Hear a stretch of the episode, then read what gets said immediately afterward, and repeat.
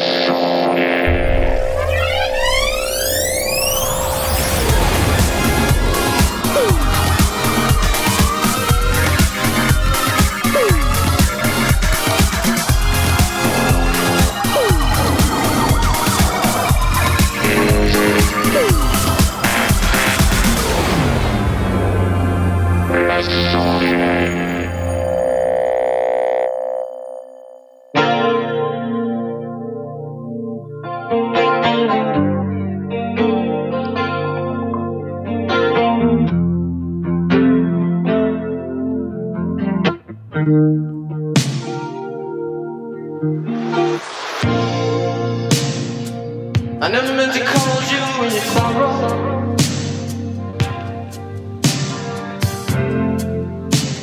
les sondiers, ça va ou pas T'as réussi à nous filer le bourdon. Ouais. Ouais. Bon, alors on va quand même lui dire euh, au revoir. Et euh, bah voilà, encore un qui part. Allez, on écoute un peu le refrain.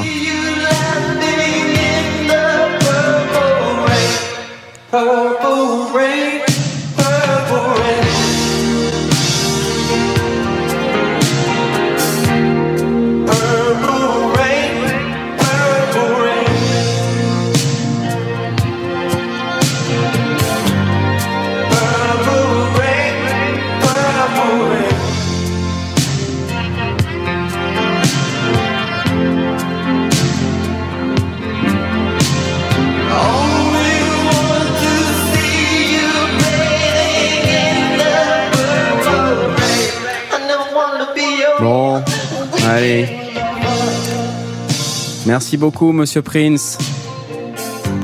Et avec moi ce soir, Asmot, allez, ouais C'est la fête quand même, non C'est la fête quand même, allez. Ça va. Ah là là, c'est la pêche. abattre. Non, Ouais, ça va. Vive le prince. Vive le prince. Vive le prince. Bah, la Ouais. pêche, ça va. Ça va. T'en es où de ton EP, dis-moi? Écoute, euh, c'est bientôt fini. Ouais, bah ça fait ça fait déjà pas mal de temps que c'est bientôt fini. Ouais, Mais- c'est ça. Non, Bah mais ouais. je bientôt, très très bientôt là, j'ai j'ai remodifié quelques trucs euh, suite à vos précieux conseils Ah, et donc euh, c'est sans doute bientôt que je vais le publier. Vous en saurez plus euh, bientôt. bah vivement, hein, tu sais quand même, euh, on a Bah, hâte. ouais. On t'applaudit d'avance, tiens, écoute. Super. Ouais. Et euh, avec nous également Blast, ouais. Ça va mieux le dimanche soir à partir de 20h30. Ouais.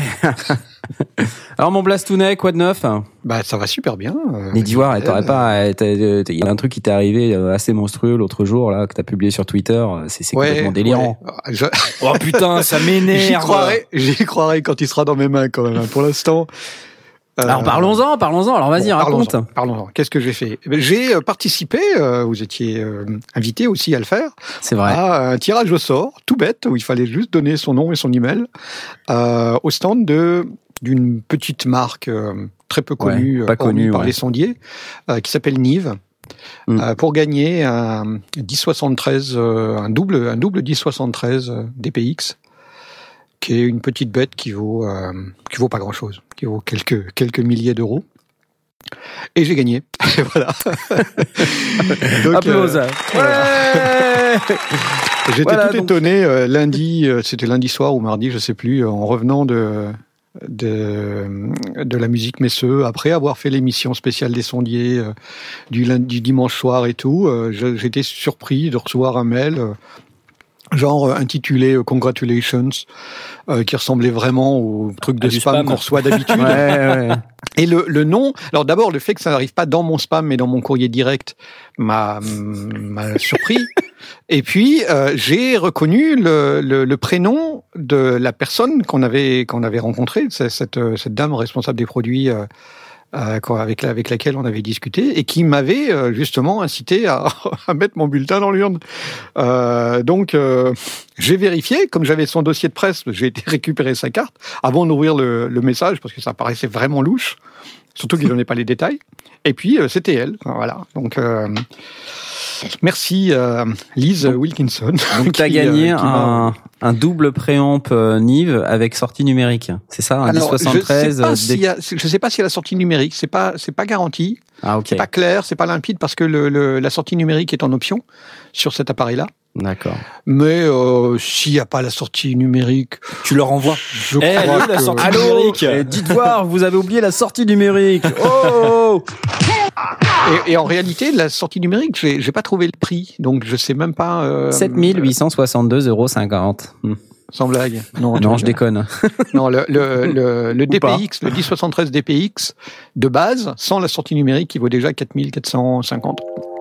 Ouais, c'est assez Je suis délirant. sûr qu'il y a que toi qui as joué à ce truc. C'est Alors, bah, voilà, le, le truc, c'est que effectivement, euh, il y a, hum, c'est c'est peut-être d'ailleurs ce qui m'a finalement incité à jouer et de me dire, je vais quand même tenter ma chance.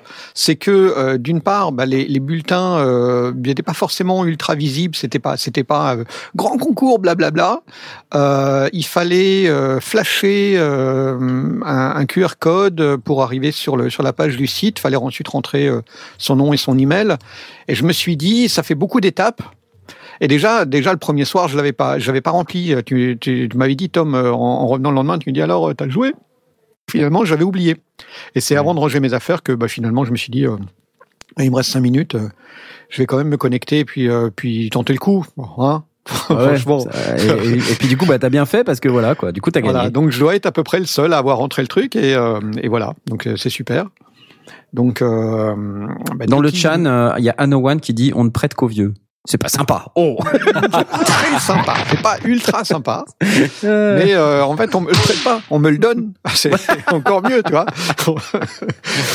Euh, bon voilà, donc euh, euh, je vais, j'ai, j'ai hâte de qu'il soit là. On m'a, j'ai reçu un, un courrier après coup me disant qu'il était parti en production parce que ces engins-là euh, sont pas fabriqués à la chaîne, ils sont fabriqués à la main, donc euh, apparemment ils en fabriquent un certain nombre à la fois. Donc euh, je devrais avoir des semaines d'ici, des, des nouvelles d'ici une semaine, dix jours, quoi. Voilà. Et je l'ai pas encore. Euh, Non, sinon, euh, j'aurais commencé l'émission avec, j'aurais dit, euh, alors vous entendez cette voix veloutée, c'est dans un 1073 DPX. Peut-être que vous n'avez rien entendu parce que. Proms sur ton testament, hein, Blast. s'il te plaît. en fait, ouais, c'est le mec, ça, il est pressé. Ça se discute. Mais euh, si si je meurs de mort violente, euh, il y aura autopsie. Bon, et, to- et toi, Smot, qu'est-ce que t'as gagné? Bah moi rien. Par contre, j'ai retrouvé le, le, le petit bulletin là. Je sais pas quoi en faire du coup. Et là, Ah, bah, t'as pleuré. T'as pleuré peu, Il est ouais. plein de larmes. Putain, fait chier. Et tu sais, tu sais l'enfoiré, il m'aurait pas rappelé. Au fait, oublie pas de jouer le bulletin euh, machin euh, que t'avais laissé dans ta poche. Il s'en fiche non, non, complètement, Il s'en fout. penses. Putain. Bon, bon appétit au fait. Hein. Euh, parce Merci. T'étais déjà parti, je te rappelle. Ouais, c'est vrai, ouais. C'est pas faux. Bon, ce soir, on fait une émission sur créativité et organisation. euh, donc, on va en parler un petit peu euh, après les news du marché. Alors, je vais commencer, tiens, pour changer, hein, parce que j'aime bien. Euh, et puis après, je te passerai euh, la parole Blast, et puis on passera la parole à Asmod pour son ensemble de news du marché qu'il a pas trouvé. Ouais, il est en train de Ah, ça balance, ça laisser- balance. Faut lui laisser 5 Et minutes. Comme ça, je lui laisse le temps de chercher. Euh, ouais, non, j'avais euh, deux trois trucs. D'abord, euh, il y a Waves qui vient de sortir un, un, un bundle, un nouveau bundle qui s'appelle le Waves H. Alors, euh, qu'est-ce que c'est? C'est en fait euh, c'est reverb, euh, delay. En fait, ça inclut un compresseur, le hybrid compressor, hybrid delay, hybrid equalizer et hybrid reverb. Donc en fait, c'est la série euh, hybrid. Donc c'est ces plugins marrons là que vous avez sans doute déjà vu. Donc euh, c'est bien parce qu'en fait le ce plugin il valent quand même 180 dollars euh, pièce Euh, et la reverb elle était quand même à 349 dollars. Donc là le, prix euh, de ce bundle Waves H Series est de 349 dollars en promo.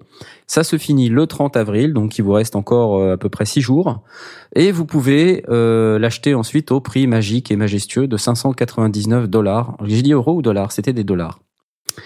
Euh, voilà, donc j'ai pas grand chose à dire euh, sur les plugins, on n'a même pas de quoi les, les écouter. Euh, Enfin, on pourrait, et je pense qu'il y a des tutoriels sur le site, mais euh, comme c'est des vidéos qui sont hyper longues, qui durent trois quarts d'heure et tout, enfin c'est un Ouais, peu compliqué. Les mecs qui blablatent tout le temps. Ouais, ça blablate sans arrêt, donc. euh, quoi. mais en, en général, les plugins Waves, vous pouvez pas trop vous tromper. Euh, ce que je vous conseille sur les, c'est ce type de plugins, c'est de pas les acheter au prix, euh, au prix fort, au prix d'habitude, parce qu'en fait, ils font des plugins, euh, pardon, ils font des des promos tous les week-ends. Mot, ouais. Et euh, alors c'est jamais les mêmes trucs, mais en fait quand quand on regarde, euh, ça revient assez souvent. Voilà.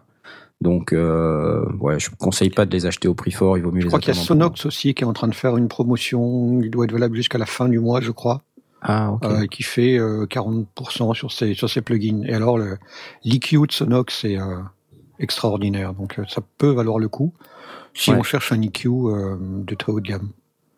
Bah voilà, très bien. Et euh, c'est pas dérivé d'une grosse console. C'était pas une Sony d'ailleurs. Que c'était pas sur la Sony qui avait les. le- Sonox, euh, c'est plus. Oxford, un truc comme ça. Ah oui, Oxford. Oui, t'as raison. Ouais. Oui, c'est Oxford. C'est pas Sony. C'est parce que Sony, Sonox, je suis un peu. T'as raison. C'est sur les grosses consoles Oxford euh, que qu'en fait euh, les plugins Sonox sont dérivés de ces de ces consoles. Enfin, pour euh, revenir euh, sur le plugin Waves H Series euh, bundle, donc euh, qui comprend quatre plugins au prix de 349 dollars en promo jusqu'au 30 avril.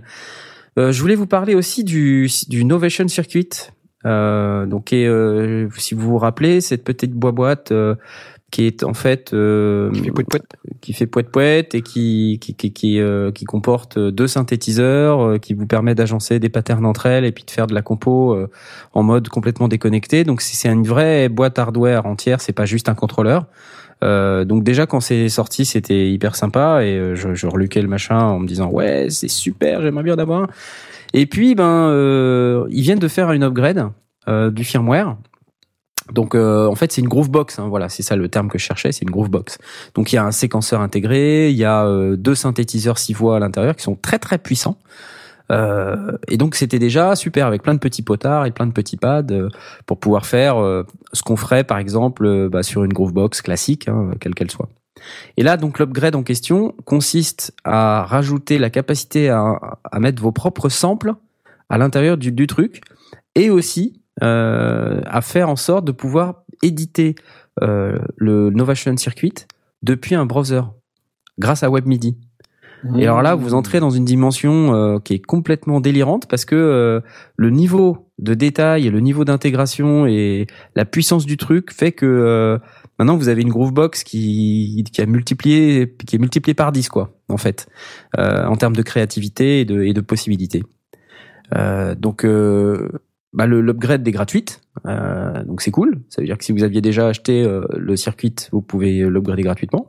Alors pour rappel, un Novation Circuit, ça vaut 299 euros.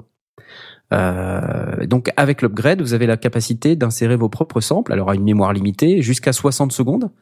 Euh, mais bon, euh, vrai quand on est suffisamment créatif, euh, on n'est pas limité par par ces 60 secondes. hein. S'il s'agit de mettre juste des samples de batterie, si c'est pas des samples qui durent chacun 15 secondes, normalement vous avez de quoi faire. Donc voilà, je voulais vous parler de ça parce que ça, ça a l'air très très très sympa. Plus l'éditeur, euh, donc j'ai vu quelques démos, ça a l'air vraiment hyper puissant, donc ça m'attire beaucoup. Euh, Un éditeur sur ordinateur? ouais, sur Chrome en fait, directement dans ton browser. Ah oui, oui, oui, bien sûr, oui, forcément. oui. Donc euh, c'est génial parce que tu as accès à tous les paramètres du, du machin et, et d'après ce qu'ils en disent, euh, c'est pas encore le, la fin des updates euh, et des surprises euh, sur ce, ce hardware. Donc c'est un c'est un truc vraiment cool euh, pour pour le prix. Je pense que c'est vraiment euh, c'est vraiment pas mal. Euh, voilà. Et puis après, je sais, sur le chat, on dit 60 secondes de sample, va falloir être organisé et créatif. C'est pour ça qu'on fait cette émission ce soir, entre autres. Euh, oui, mais- en même temps, euh, oui, dans, en sample, 60 secondes de sample, c'est euh, Ouais, bah si t'as un sample qui dure, euh, si beaucoup, t'es- quoi. si, si t'as un sample qui dure une seconde, c'est déjà beaucoup. Hein. ouais, ouais. Euh, surtout pour des, des samples percussifs. euh, si tu veux prendre, euh, je sais pas, une un petit, un petit si de batterie récupérer ou, euh, une phrase ou un truc comme ça. voilà, une euh, phrase, euh, bah voilà. ça, ça, c'est- ça, ça dure pas quand même des siècles. hein. c'est c'est puis il y a pas mal de boîtes euh, euh, dans les années 80 90 même 2000 où on avait moins que ça hein. donc euh, les, les gens sortaient quand même des morceaux euh, vachement bien donc c'est aujourd'hui un peu on a des problèmes de riches si tu veux on a tellement l'habitude d'avoir euh, Ouais, Plein de mémoires euh, ouais. voilà et euh, plein de plein de trucs euh, les gens sont là j'ai que 60 secondes de sample tout ça alors Je juste j'interromps de m'organiser. je m'interromps, j'interromps une seconde ces news de marché parce que je vois que Jay vient de se joindre à nous. Alors on l'applaudit. Voilà. Yes. Yeah. Ouais, on, on- on a cru que tu viendrais plus. Oh Bah, mon dieu. Veuillez m'excuser, une petite urgence. euh, Mais euh, On va dire, euh, tout, tout à fait. excusé, c'est un plaisir de t'avoir à Bah, bord. absolument. Voilà. Comment vas-tu? Ah bah ça va très bien, mieux maintenant. Ah, d'accord. Euh, alors Voilà. d'accord. Nous ne voulons pas entendre parler de cette petite urgence qui Voilà. a plus longtemps que prévu. Et c'est- Exactement, Voilà. Il faut parfois prendre le temps pour faire certaines choses. exactement. Hein? ah là là. Ah, mais euh, enfin. Euh, on était justement en train de parler d'Innovation Circuit et, euh, Ah. et, du, et de l'upgrade firmware là, tu sais, qui apporte euh, la possibilité d'intégrer ses propres samples. Est-ce Oui. que c'est un truc qui t'attire, toi, du coup, parce que je sais que t'aimes bien, euh, tu sais, les trucs un peu à la, comme ça? À intégrer ses propres samples, c'est-à-dire comment ça marche? Est-ce qu'il a déjà ses propres samples à l'intérieur ou tu- Non, en fait, il a deux synthés à l'intérieur. Ouais. En fait, tu peux mettre tes propres samples à toi. Tu peux les, tu peux les envoyer dans la machine euh, comme comme t'as envie, jusqu'à 60 secondes de sample. Bah, Ça a l'air cool. C'est super génial. Dis, ouais. Ça a l'air vraiment cool. T'es plus tributaire de, de plugins ou de logiciels externes ou de sampleurs externes? Exactement. Et, d'ailleurs, euh, euh, j'écoutais Sonic State l'autre jour, qui est donc euh, l'équivalent des sondiers mais euh, londonien, euh, en, en vachement moins bien quand même. Hein. Euh, et les mecs ils disaient ouais, il y en a quand même marre et tout, et euh, ça, les upgrades logiciels, euh, on est tributaire des upgrades de logiciels et à chaque fois les plugins, les logiciels, les dos et tout s'arrêtent de marcher. C'est la galère et il y a de plus en plus un ras-le-bol du logiciel. Je sais pas si vous avez cette impression. Les gens veulent des boîtes, enfin retourner aux, aux boîtes. Même si dedans c'est du logiciel, ils veulent des boîtes indépendantes. Bah ouais. Ouais. Bah ouais, parce que toi, par exemple, euh, Asmod, lui, il shoot son ampli, hop, ça marche, tu vois. Il, il est pas là en train de faire des upgrades d'OS, quoi. Ouais, mais ça l'ampli à lampe, il faut d'abord qu'ils le mettent en steady, ensuite. euh, Je m'assieds dessus, ça me réchauffe les fesses, c'est parfait. Et tu vois, quand t'as une boîte euh, que t'as achetée il y a 15 ans, ben tu l'allumes et puis euh, voilà, elle fait exactement ce qu'elle faisait il y a 15 ans, quoi. C'est ça. Et dans 15 ans, ça continuera encore, à moins qu'elle tombe vraiment en panne, ce qui est pas toujours, euh, ben, c'est pas souvent le cas, sauf quand on est malchanceux. Mais moi, j'ai du matos d'il y a 15 ans qui marche toujours, comme il marchait euh, au premier jour. Bah voilà. Bah ouais. Et parlant de, de Sonic State, je, je sais pas du, du coq à l'âne, mais euh, euh, on a on a présenté parmi nos vidéos euh, le Volca FM, mais on n'a pas eu l'occasion de l'écouter. C'était juste une présentation du, du produit par euh, notre euh, C'est pas faux. bon ami Jonas. Euh, Sonic State a, a fait des a, a- fait une vidéo qui est sortie il y a, il y a deux jours euh, sur le Volca FM et qui euh, joue avec. Euh, et c'est très chouette, très intéressant. On comprend pas forcément tout, et lui-même d'ailleurs euh, euh, ne, se prétend pas être un, expert de la synthèse FM. Il, en, connaît quand même pas mal. Et puis il est en train d'essayer de bidouiller pour pouvoir avoir un accès via son ordinateur pour pouvoir télécharger des patchs. Mais la démonstration est assez assez intéressante et elle donne effectivement envie à la fois de s'offrir ce petit machin qui vaut pas grand chose en réalité et qui est plutôt puissant euh, mais aussi fout pas mal la trouille parce que, euh, ouais, comme, comme il explique, euh, la synthèse FM, euh, c'est un peu compliqué. quoi. Il faut vraiment se plonger dans, le, dans le truc et comprendre tous les paramètres. Mais euh, bah, de, de toute évidence, avec ce petit appareil qui a justement des presets et donc qui permet de comprendre un petit peu comment ça fonctionne, euh, ça avait l'air d'être plutôt sympa, c'était attirant. Et donc voilà, Sonic State, toujours au top. Mais Ouais, on avait publié bien. notre vidéo avant eux.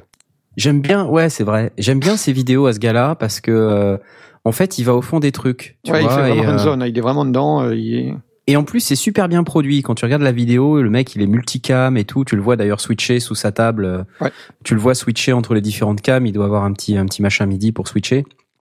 D'ailleurs, en fait, il, sur son site, si vous cherchez, il explique comment il fait. Il a une Raspberry Pi pour ça, en fait. Euh, c'est lui qui a monté le truc euh, en, en bidouillant un truc et en codant un truc sur sa Raspberry Pi en Python. Ouais, ouais, ça sent Ah. quand même le mec velu. Quoi. Ouais, ouais, ça va, ça va. Et euh, en fait, ce que j'aime bien dans ces vidéos, c'est ça, c'est le mec qui va au fond des choses. Et par exemple, là, j'ai regardé le début de la vidéo du Volca FM, et c'est vrai que le premier, un des premiers trucs qu'il dit, c'est bon, c'est assez décevant quand même parce que euh, quand on connecte un clavier externe, ça ne répond pas à la vélocité. C'était- Alors c'était que, étrange, euh, ouais. Alors qu'il y a un potard euh, vélocité, il y a un petit fader vélocité euh, qui, qui est en plus sur la synthèse FM. La vélocité, c'est hyper important, c'est ça qui, qui permet de donner l'expressivité. Et, euh, et c'est ballot. Donc en fait, c'est vrai qu'avant cette vidéo-là, Bah j'avais pas, euh, je savais pas que ça répondait pas à la vélocité. Tout à fait, ouais. Ouais, il va vraiment au bout du truc, mais en même temps, il était en train de réfléchir. Il disait oui, c'est parce que quand on est en note on, on peut pas changer la vélocité, mais euh, il était déjà en train de réfléchir à, à bidouiller un truc qui envoie euh, un CC avant de, de, de Ouais, la note ou un truc comme ça. Euh, c'est pas le genre de choses qui allait, qui allait l'arrêter. Mais effectivement, à l'inverse, le fait d'avoir la vélocité sous un curseur sous la main lui plaisait bien aussi. Donc c'était c'était assez mix. Mais, mais comme tu dis, effectivement, c'est c'est intéressant d'avoir quelqu'un qui fait des vrais essais, qui, qui manipule la, la machine et donc qui euh, permet de, de réaliser que certains trucs qu'on pensait possibles euh, ben, ne le sont pas ou ne sont euh, pas complètement. C'est chouette, c'était intéressant. Donc voilà, euh, enfin c'était pour euh, la partie news du marché. On a a- dérivé un peu sur le Volca au sort, FM. au, au sort chez Korg, je jouerai Oui, essayer de gagner oui. un Volca FM. Ça vaut combien? Ça vaut 160 euros, non C'est ça Oh, ça ça vaut pas le coup que je me casse les pieds à ça. Ouais, ouais, ça vaut rien, sérieux. Hein, euh, le... Moi, moi, je fais des concours à partir de 4000 euros. Bon, euh, à part le Novation Circuit, euh, il y avait euh, le, euh, deux trucs de, de chez Nectar. Alors, on a interviewé un gars de chez Nectar qui s'appelle Tim Chandler, le, le gars qui nous a présenté le Panorama P6 là. Panorama P6. Euh, et en fait, ils viennent de sortir le GX49 et le GX61, qui sont deux claviers maîtres euh, tout simples, euh, avec juste ce qu'il faut euh, de contrôle, pas pas beaucoup, mais juste ce qu'il faut. Et en fait, euh, bon, ce que j'ai retenu, c'est que c'était vraiment pas cher. Euh, donc le, le premier, le 49, est à 100 euros. Et le, le 61 est à 110 euros. Donc euh, moi je dirais à la limite, si vous avez la place pour 10 euros de plus, prenez la version euh, Est-ce qu'il y a des faders, des boutons et des potards? Alors, il n'y a pas de fader, euh, il y a quelques boutons de transport, mais il n'y a pas de potard. Par Bon, contre, il y a. par contre, il y a, euh, il y a un clavier qui semble-t-il est pas mal et un truc intelligent, il se sert apparemment des boutons, euh, pardon, du, clavier comme bouton. Euh, C'est-à-dire que euh, au-dessus des touches, euh, il y a des, des labels. Et euh, j'imagine donc que quand tu passes dans un certain mode du clavier, tu peux te servir du clavier comme de euh, comme d'un truc à bouton quoi. Donc enfin c'est Ah oui, donc il te permet d'avoir euh, bah, tous les boutons du clavier. euh, voilà, donc c'est assez simple. ou un truc comme ça. Ouais, voilà, c'est assez simplissime comme euh, comme truc. Par contre, ce qu'ils disent euh, Nectar, ils sont très dans l'intégration euh, profonde avec le le logiciel, le audio numérique. Euh, donc là, bon, il n'y a pas énormément de boutons, mais de ce qu'ils en disent, il y a quand même une intégration avec l'ensemble des, des dos du marché. Donc voilà, un, un- un Nectar, euh, Nectar Im- Impact GX49 et GX61. Ce qui est- C'est effectivement assez impressionnant que euh, l'octave supplémentaire ne vaille que euh, 10 euros. finalement. 10 euros. C'est c'est Ouais, marrant. pas mal. Et d'ailleurs, quand tu compares avec choisis les prix- vraiment la taille de ton du, de de ce que tu veux mettre dans ton dans ton studio, c'est pas le prix qui compte. Ouais. C'est euh, c'est vraiment ton ton choix par rapport à ce que tu peux ranger. J'ai euh, regardé un peu les prix en dollars. C'est marrant parce que le GX49, il est à 99,99 dollars, correspondant à 99,99 euros. Donc là, c'est Mhm. un pour un. Par contre, le 61, il est à 119 dollars 99, alors qu'il est à 109 euros 99. Donc il vaut mieux l'acheter en euros, c'est plus intéressant. voilà, réflexion du soir, espoir. Ouais, pas mal. Euh, mes autres news. Un éditeur gratuit pour le Moog Sub 37. Vous savez, le petit synthé Moog Tribute, là, euh, qui, euh, qui embarque euh, un paquet de, de fonctions de synthèse très, très élaborées. Euh, Dit-on, un des meilleurs synthés de notre temps, monophonique. Euh, mais euh, donc là, ils viennent d'adjoindre, ils viennent d'adjoindre un éditeur euh, qui a l'air super. D'ailleurs, quand on regarde un peu les, les screenshots, c'est vraiment sympa. Euh, ça reproduit exactement le look du front panel de l'appareil. Et euh, bah c'est carrément cool parce que c'est gratuit. Donc euh, si vous avez évidemment euh, un Sub 37, faut, faut l'avoir. Ça, ça coûte un peu cher, dans les 1500, 1600 euros. Euh, vous pouvez avoir gratuitement l'éditeur. Ensuite, euh, Ça marche que avec le Sub 37 ou? Oui, oui, c'est vraiment dédié Sub 37. D'accord. Le Sub Fati, par exemple, ça marche pas? Je crois pas, non. Non. Ils disent que non, c'est pour le Sub 37. Pourquoi t'as un Sub Fati? Non, non, mais euh, comme euh, il y a beaucoup. Dommage. oui. que comme il y a plusieurs catégories de sub, et euh, ce merveilleux constructeur euh, me Ouais, suis dit que ça pouvait euh, compatible. Ça aurait été bien. Ouais, ça aurait été bien, mais non. Ok. Parce que ça, ça communique euh, avec un avec un protocole euh, réservé au privé. Bah, je pense que ça communique par 6x, ouais. Donc le 6x, tu sais, dans les premiers bits que tu transmets, tu as toujours la marque, le modèle. Donc, et les appareils ne répondent du coup qu'aux messages 6x qui leur sont destinés, ah, c'est-à-dire qui correspondent à la marque et au modèle. c'est en général comme ça que fonctionnent les éditeurs. Peut-être un câble ce genre de truc. Ah oui, c'est certainement un câble. Parce que oui, oui, il y a certainement moyen d'en créer un. Euh, voilà, donc un éditeur gratuit pour le MOOC Sub 37. Euh, sinon, le dernier truc dont je voulais vous parler, qui est une news que j'ai lue sur Audiofanzine, qui me paraissait assez sympa, c'est euh, comme Native Instruments vient de sortir, vous savez, enfin vient de sortir, on sorti récemment leur clavier complète S avec la, la, norme NKS, celle qui permet justement, grâce à ce protocole, euh, de piloter des instruments euh, virtuels plus facilement avec le clavier. Euh, donc ils font un tas de partenariats avec plein d'éditeurs pour que leur clavier Native Instruments Complete S soit compatible avec les, logiciels du marché. donc par exemple, la V Collection 4 d'Arturia, celle qui comprend tous les synthés, a une édition NKS que personnellement j'ai acheté à moitié prix sur le site Native Instruments. Non pas parce qu'elle a été compatible NKS, mais parce qu'elle était à moitié prix. Et là, ils refont la même chose, mais pas avec Arturia, avec euh, Softube, Waldorf, Largo, PPG et Waldorf. Enfin, Waldorf. Et euh, Sugarbyte.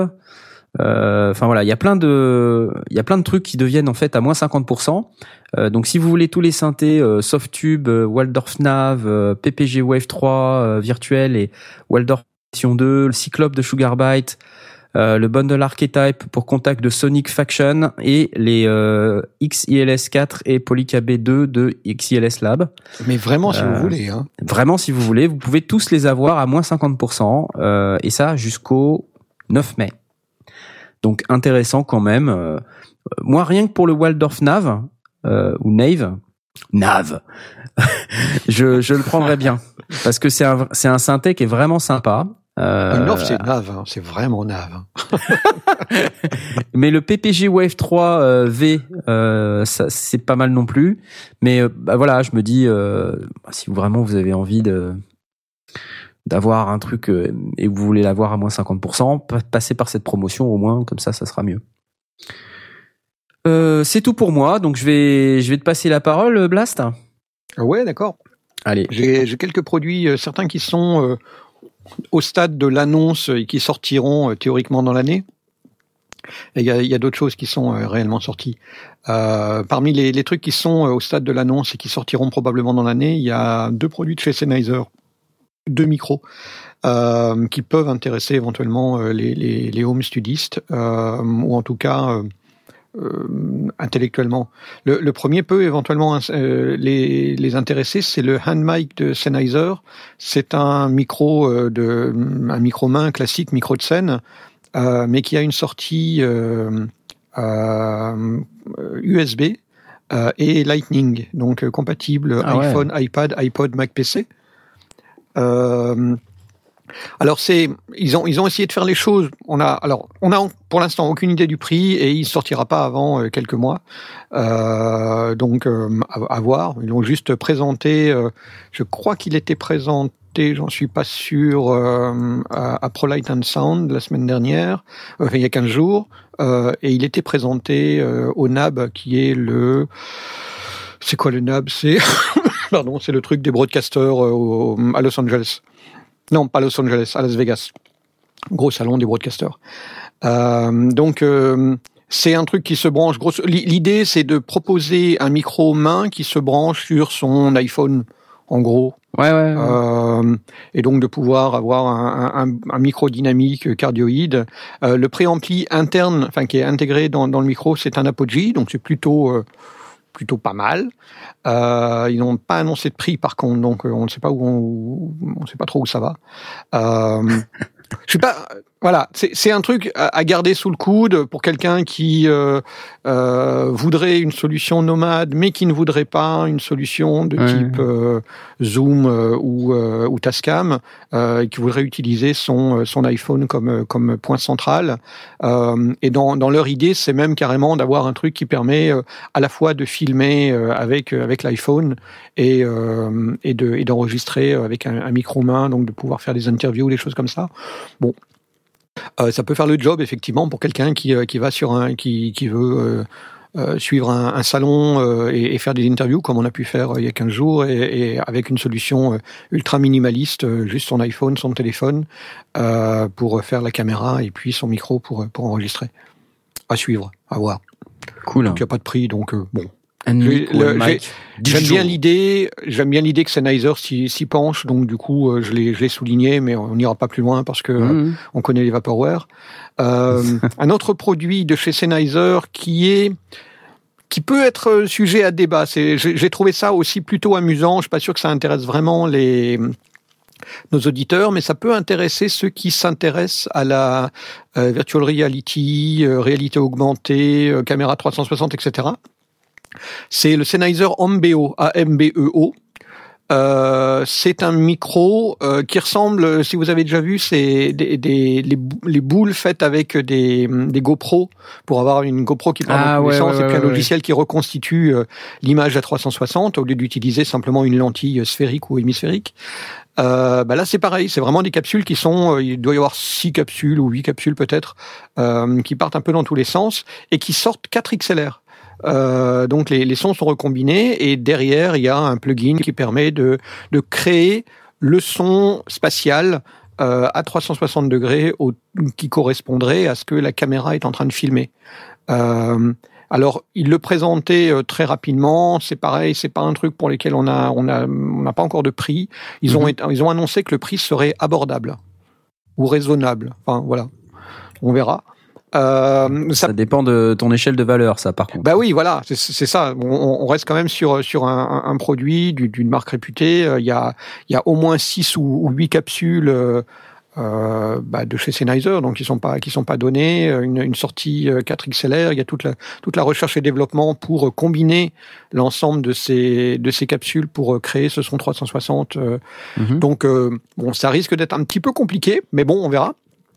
Et c'est surtout évidemment pour ceux qui veulent euh, travailler sur tout ce qui est euh, caméra 360 et, et, donc offrir un son qui tourne en même temps que, le, que la personne tourne la tête ou tourne son, son YouTube mmh. euh, quand, il, quand il regarde une vidéo 360 sur YouTube ou pour la, virtu la, la, la réalité augmentée, ce qui permettrait aussi d'avoir euh, une immersion audible, enfin, qu'on peut on peut à ce moment-là mettre le l'auditeur dans une certaine immersion, euh, mais aussi qui lui permettent d'entendre le son ambiant qui va derrière. Donc il y a, y a, certainement moyen de jouer avec ce genre de choses.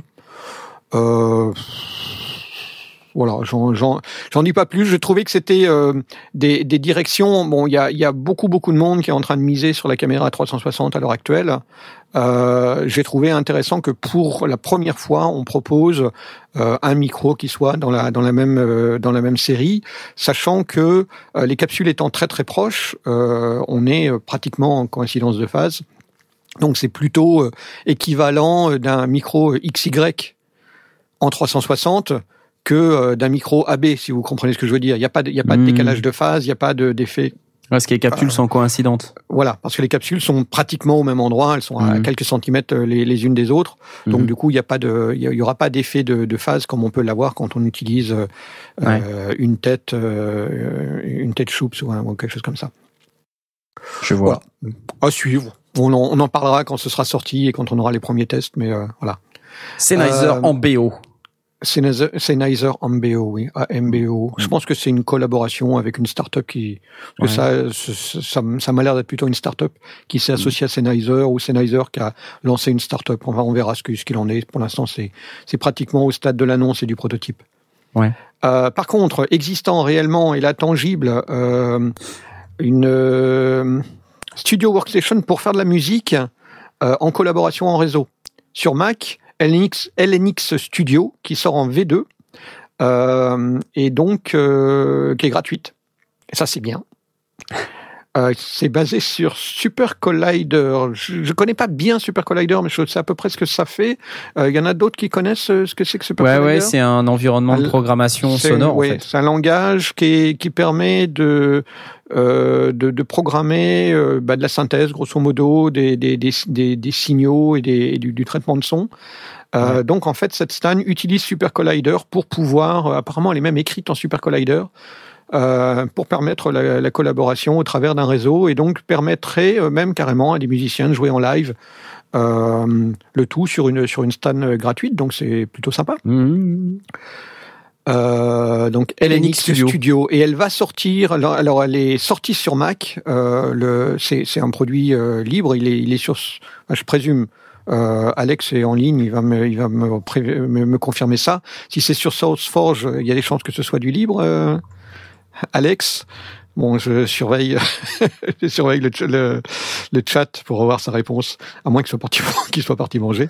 Ouais, elle est en Euh, GPL. Hein. Elle est en. Je suis en train de regarder sur le site. Elle est en GPL. ok, voilà. Ouais. Donc, euh, elle est déjà sur Mac, c'est bientôt sur Linux et peut-être aussi euh, sous Windows à un moment donné. Plutôt bien. Alex, il mange. Voilà. Ok, bon appétit. Euh, dernière chose, et là, euh, tout à fait abordable euh, et vraiment très très sympa, surtout que le gars est très très sympa. Un bouquin qui s'appelle Les Fous du son de Laurent de Wild. Euh, qui connaît Laurent de Wild Moi, je connais. de- musicien de musicien Très, très de bon. jazz, Très, très claviériste, très très bon. Euh, moi, j'ai eu l'occasion de le rencontrer euh, au, au Festivaf, euh, le, le- le festival qui avait été organisé par Audio Fanzine. Un type vraiment en or, très très très sympa, très chouette, très bon musicien aussi. Probablement un des seuls qui me permet, qui, qui, qui me laisse euh, écouter du jazz et, et y prendre plaisir. Pour moi qui aime pas le jazz d'une manière générale, mais vraiment un type euh, adorable qui a sorti un bouquin qui s'appelle Les Fous du son chez Grasset et qui est un, un livre qui retrace euh, grosso modo les grandes inventions, les grands inventeurs aussi surtout euh, qui ont amené à, euh, faire du son. Donc ça peut toucher aussi bien qu'est-ce qu'on a le mec qui a sorti Attendez, j'ai une revue de presse qui me qui donne un. Je vais, vous, lire un bout de revue de presse. C'est très court. Ça va me donner deux secondes. Paf paf. Le Parisien Magazine. Allez, hop, on clique sur Parisien Magazine. Je vous lis ça tout de suite. Les zinzins de la Zizik, pianiste de jazz réputé passé par la Normal Sup, Laurent de Wild leur rend hommage aux inventeurs mélomanes, parmi eux Léo Fender et sa fameuse guitare électrique, ou Laurence euh, créateur du premier orgue électromécanique qu'il a mis au point après avoir vidé les entrailles d'un piano. Une bible musicale érudite et poétique, une réjouissante galerie de portraits de savants fous amoureux du son. Donc ça, ça retrace à peu près euh, les, le, les fous du, enfin le, le sous-titre c'est les fous du son d'Edison à nos jours. Et, euh, et ça reprend à peu près toutes les, toutes les grandes inventions qui auront amené à, à, à ce qu'on fait aujourd'hui du son, euh, que ce soit depuis les, les, les tout premiers euh, euh, créateurs euh, à euh, aujourd'hui, bah, les, grosso modo, la musique rock ou la musique électro et tout ce qui va, tout ce qui va derrière. Donc un bouquin qui vaut euh, 22 euros pardon 22 euros Je crois qu'il est à 17 euros en version électronique chez Grasset. 553 pages, donc il se fout pas de vous et euh, je le recommande parce que le type est vraiment bien. Je l'ai commandé, je l'ai pas encore, euh, mais euh, mais vu que le type est un, un, type en or, ça vaut le coup. Bon, bah super. Moi, je vais je vais peut-être l'acheter du coup. Ça m'intéresse. Super. Laurent Deville, les fous du son. The fruit of the sound. C'est de l'anglais, je t'expliquerai. The foot? Non, c'est pas The Mad, the Mads of the Sound. The, ma the Fruit. Ouais. Ok. Um, et à part ça, quoi d'autre? Bon, pour moi, c'est tout. C'est tout, c'est terminé. Nous avons Blast qui, qui, non, Blast, non, pas, Blast vient de le faire, pardon. Asmot, ça y est, euh, il a, il a, ça y est, il a trouvé une news. Ça y est, il a trouvé. Alors, euh, je clavier. vais donc parler de batterie, non, ah. de guitare pour changer. Trop génial. Euh, J'ai vu passer dernièrement là Fender qui sort euh, une, une nouvelle guitare qui s'appelle la Limited Edition euh, Heavy Relic Mischief Maker. Donc, euh, alors si on regarde la, la, une photo de cette guitare, on peut voir que c'est euh, un corps, c'est un corps de, de Stratocaster et le, la tête c'est une tête de Telecaster. Ça se limite pas à ça euh, parce que euh, ils ont essayé de faire en sorte de pouvoir marier les, les, les deux sons parce que c'est quand même deux guitares qui ont des sons typés et qui sont relativement différents. Et donc Mhm. ils ont essayé au niveau de l'électronique de de pouvoir marier les deux sons, pouvoir passer éventuellement de de, de l'un à l'autre.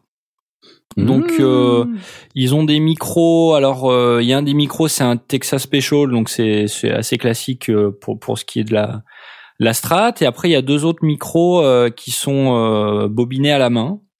Euh, Des, la des bobinette micros- Sherra. voilà, bobinette Sherra. Et donc ce sont des micros custom shop. C'est une guitare custom shop en fait hein, de chez Fender. Donc c'est pas donné évidemment, c'est dans les 4000 euh, 4000 euros. Euh, ah, voilà, avec une finition euh, relique euh, évidemment, donc une finition Ouais, ce qui euh, me déplaît un petit peu. usée. Voilà, je sais que Blast n'aime pas ça, sans, sans doute que ça lui rappelle son âge. Je ne sais pas. Sans doute que ça me rappelle mes guitares usées, euh, mais usées. Mm. euh, voilà. Non, c'est pas vrai. Bon, visiblement. Non, par contre, un, man- ça, manche en érable, ça, ça me plaît bien, ça. Euh, effectivement, le manche érable est très saillant et ça- ça- ça- en général, ça donne un son qui claque un petit peu plus. Érable de lapin. Voilà, merci beaucoup. Aussi, euh, oui. Aïe le mec s'auto-frappe. Bravo. Voilà, donc euh, alors si on va sur le site de Fender, on peut voir un petit peu euh, euh, comment ça marche. euh, ils Elle ont- existe ils ont en édition par relique? Euh, J'ai pas l'impression. Il y a trois finitions sur le site et les trois sont des finitions reliques de couleurs différentes. Euh, donc en général, ça marie deux couleurs. Ça passe du surf blue au euh, Sunburst. euh, sunburst. Enfin, ce, ce genre de choses en fait. Comme si euh, on, on prenait deux guitares et qu'on les mixait. Voilà, donc il y a des petits diagrammes euh, sur le site euh, du constructeur, si jamais ça vous intéresse. Au niveau du sélecteur 5 positions, il montre un petit peu euh, quand tu passes de la position 1 à 5, euh, à quel moment tu as du euh, du son qui est un petit peu blendé, comme ils un disent. plus, Ils ont un ouais. espèce de blender, ils appellent ça leur technologie, qui, qui mélange un petit peu les deux sons. Voilà, ça a l'air pas mal. Euh, ça coûte cher, mais bon, euh, ça reste euh, nouveau, donc on en parle. C'est cool. Voilà. Et, et la fausse guitare, là, t'en parles pas?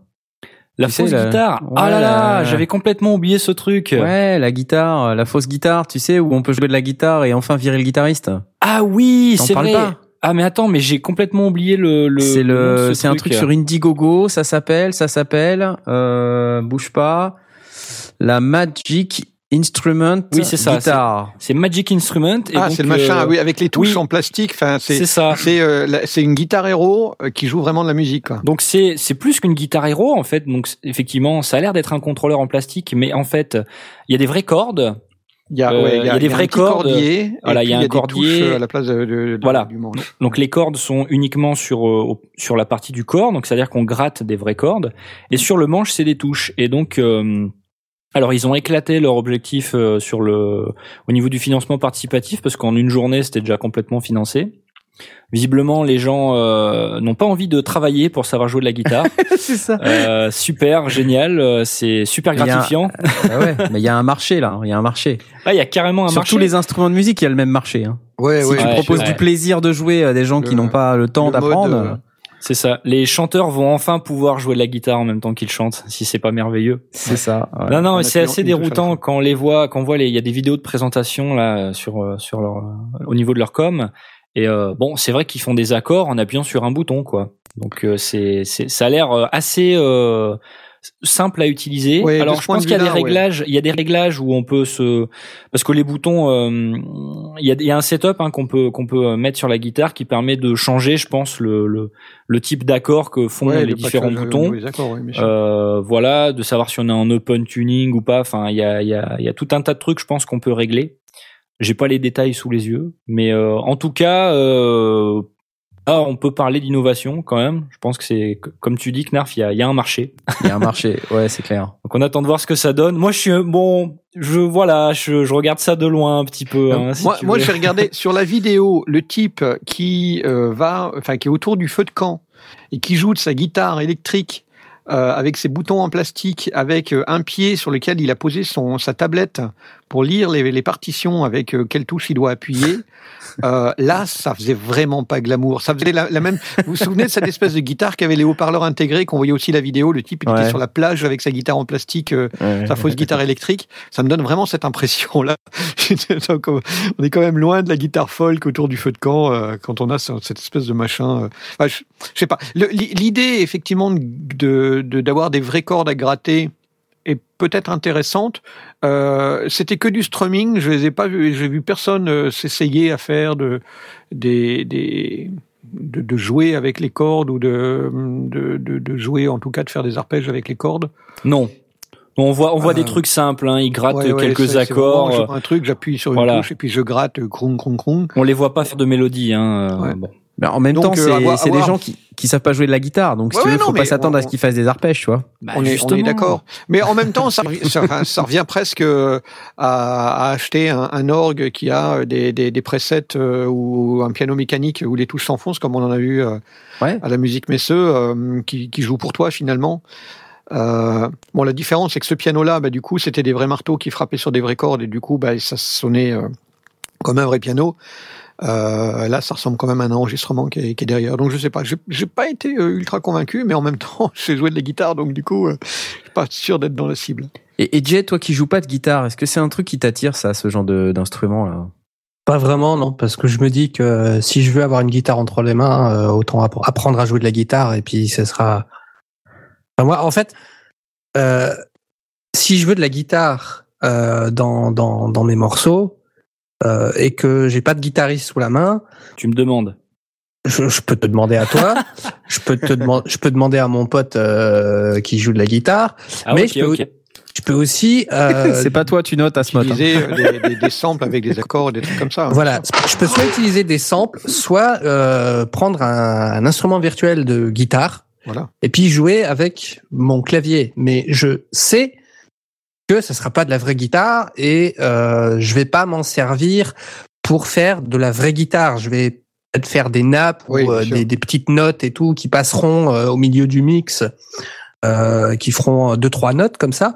Mais après. Euh, si je veux, si je sais pas jouer de la guitare, bah je sais pas jouer de la guitare. Et si j'ai envie de jouer de la guitare, bah j'apprends à jouer Ouais, mais c'est tout le concept, c'est si t'as pas le temps, t'as pas envie, tout ça, tu vois, t'es, imagine-toi dans la société d'aujourd'hui, t'es Ah oui, occupé, t'es un jeune cadre dynamique, euh, tu veux, tu, tu vas entre deux avions, t'as une réunion à New York, une réunion à San Francisco, une réunion à Sarcelles, euh, et tu, t'as pas le temps euh, d'apprendre à jouer de la guitare, tu vois. Bah si ça te chante, euh, si tu veux. Mais moi tu me demandes mon avis, je te le donne.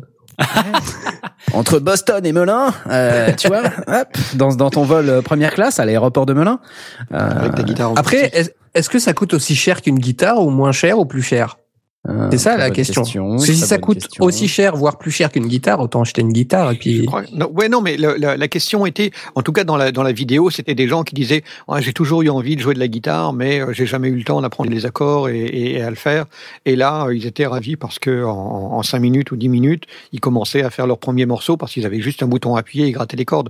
Donc effectivement, de ce point de vue-là, c'est plutôt gratifiant et plutôt amusant. tant Comme mieux, il y a eu mais- des pianos, euh, enfin des, des orgues électriques qui disaient euh, n'apprenez pas les accords, vous, vous appuyez, vous avez euh, une partie du clavier qui est déjà sous forme d'accord. Quand vous appuyez sur cette touche-là, bah, vous avez euh, euh, le, do majeur et cette touche-là, vous avez le la mineur. Et puis et donc simplement en appuyant sur une touche, ils ont la possibilité de, y compris même d'avoir des, arpèges ou des choses comme ça, en appuyant sur une touche et de lancer l'arpège qui va derrière si ça leur convient, c'est parfait. Évidemment, un, un- un musicien, un pianiste, il va dire que j'ai vraiment aucun intérêt Oui. à avoir un orgue sur lequel j'appuie sur une touche et que j'ai un arpège qui sort derrière parce que je sais le faire.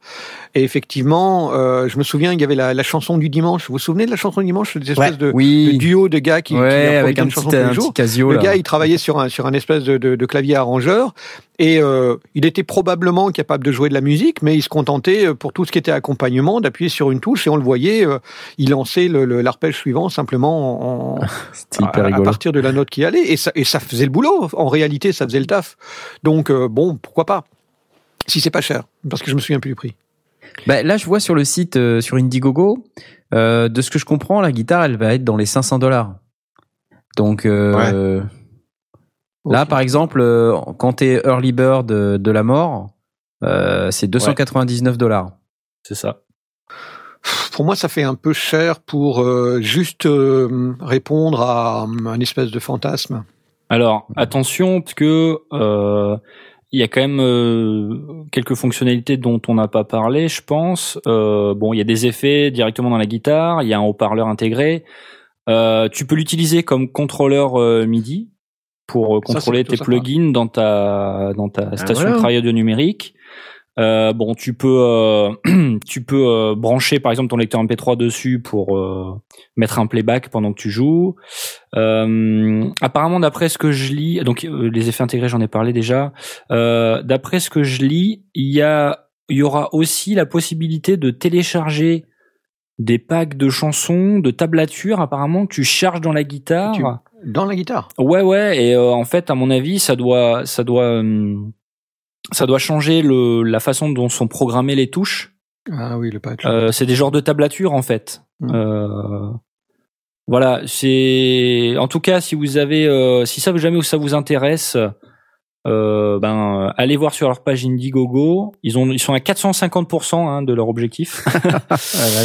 voilà, ça fait 25 jours et il y a encore euh, il y a 25 encore jours. moyen. Ouais. Il y a encore Et- 25 jours. De, Donc s'ils se barrent voilà. aux Bahamas, il y a des chances que ceux qui euh, participent euh, reçoivent leur guitare. Alors par contre, on peut pas, nous, on peut pas euh, prendre les les packs euh, de financement où on, on leur on leur financerait leur projet et où on aurait une guitare. C'est seulement pour les résidents euh, des États-Unis. Voilà. Ouais, c'est bon. En même temps, moi, je la guitare, je la trouve pas super, quoi. tu vois. Non, ah, bon, c'est pas hyper beau, quoi. C'est pas très heureux. Comme. Après, s'il y a des fonctionnalités à côté euh, qui permettent de faire des trucs rigolos, euh, j'avoue, pourquoi pas en fait. Et si ça peut aussi servir de contrôleur, si tu peux brancher ton lecteur MP3 euh, euh, pour pouvoir euh, pour avoir un accompagnement, si tu peux avoir chargé des partoches pour t'apprendre, enfin, pour apprendre entre guillemets à jouer, Oui. euh, parce que t'apprends pas vraiment à jouer, je suppose. Euh, ça peut ça peut être marrant en fait. Ouais, c'est ce que je me dis. Ça fait un peu cher pour un truc qui peut simplement être marrant. Euh, mais bon, effectivement, ça dépend aussi du budget de chacun et, peut-être que pour certains, euh, c'est pas bien grave. Euh, bon, en même temps, effectivement, je suis forcément biaisé. Mais je, me, pose la question euh, si on me proposait, je sais pas moi, un, accordéon. pour lequel j'ai pas j'ai pas à réfléchir en appuyant sur les touches et qu'il jouerait tout seul, est-ce que je franchirais le pas? Bah je sais pas. Mhm. Parce que sûr. En, en fin de compte, ça vaut pas plus cher qu'un qu'un contrôleur MIDI euh, clavier maître euh, 88 touches, euh, euh, 32 pads, enfin le truc hyper complet quoi. Oui, oui. Ça fait Oui, juste oui. pas tout à fait la même chose, mais Ça bon. fait juste pas tout Pas à fait la même chose, mais, mais pourquoi pas? Ouais. Bon voilà, la Magic Guitar, ça fait, ça déchaîne les passions. Hein. C'est marrant parce que c'est quand on s'attaque euh, un peu aux institutions. euh, On va, on va s'assurer que Smot en reçoive une. On achète Ouais. une. Et on va, on va, le- on va l'émigrer aux US. Euh, ou bien on va se la faire livrer au moment du NAM Show euh, quand on sera là-bas, bah oui. Inch'Allah. Et, euh, et à ce moment-là, on aura l'occasion de la tester. Alors, juste pour corriger ce que j'ai dit tout à l'heure, hein, apparemment, c'est pas, euh, c'est pas en charge des tablatures dans la guitare. C'est il y a une application mobile qui te montre en fait, euh, qui défile au, au fur et à mesure que tu joues et qui te dit il faut appuyer sur tel bouton. Ok, faut appuyer c'est ce que j'avais l'impression. Sur la Hum. tablette, c'est pour ça que le gars autour du feu, il avait euh, sa tablette sur un pied qui lui permettait de savoir sur quoi, sur quoi appuyer pour pouvoir euh, continuer à, à impressionner les minettes qui étaient autour de lui. Ah c'est ça parce que c'est en fait le l'attrait principal d'une guitare, c'est pas tellement jouer de la musique. Oui, C'est carrément. impressionner les minettes qui sont autour de toi. Ah ouais, non mais c'est clair. Oui, on est, on est ou d'accord. les gars si tu as une minette. Ouais, c'est ça. Enfin, enfin, ou toutes les combinaisons que tu veux d'ailleurs. Oui, euh, évidemment. mais euh, pour impressionner euh, ceux qui sont autour de toi. Oui, Bien car tu- sûr. Tu, non, mais tu en général, ça réducteur marche mieux avec tes- jeux interdits et, euh, et c'est Putain, jeux interdits quoi. non. Je jeux refuse. interdits et Stairway to Heaven. Il faut pas autre chose. Ok, tout de suite la suite. euh, nous avons encore. euh, Alors, des attends, on a, news. on a encore, on a encore Jay. On, On a encore des news. Hein, on a on, Jack va, on va qui- pas se coucher. news, hein. Ouais, alors moi je suis venu avec un monstre. A monster. Ouais. Euh, une société qui s'appelle Music Computing que je ne connaissais pas, qui a sorti un monstre qui s'appelle Kami.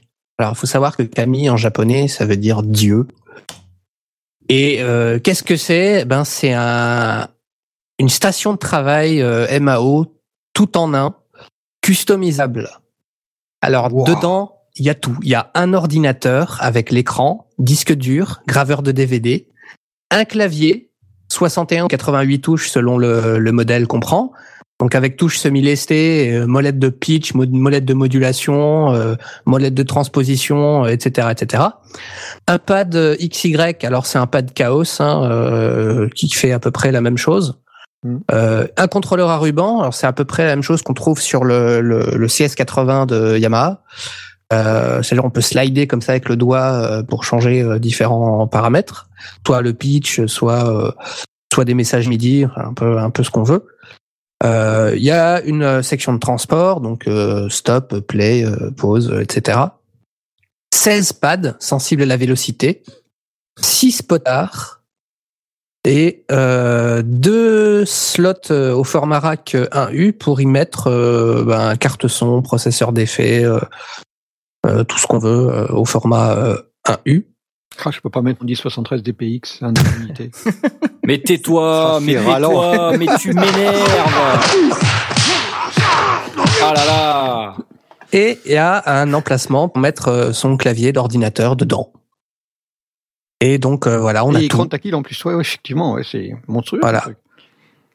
Euh, donc il y a deux versions. Alors ça fonctionne sous Windows 10.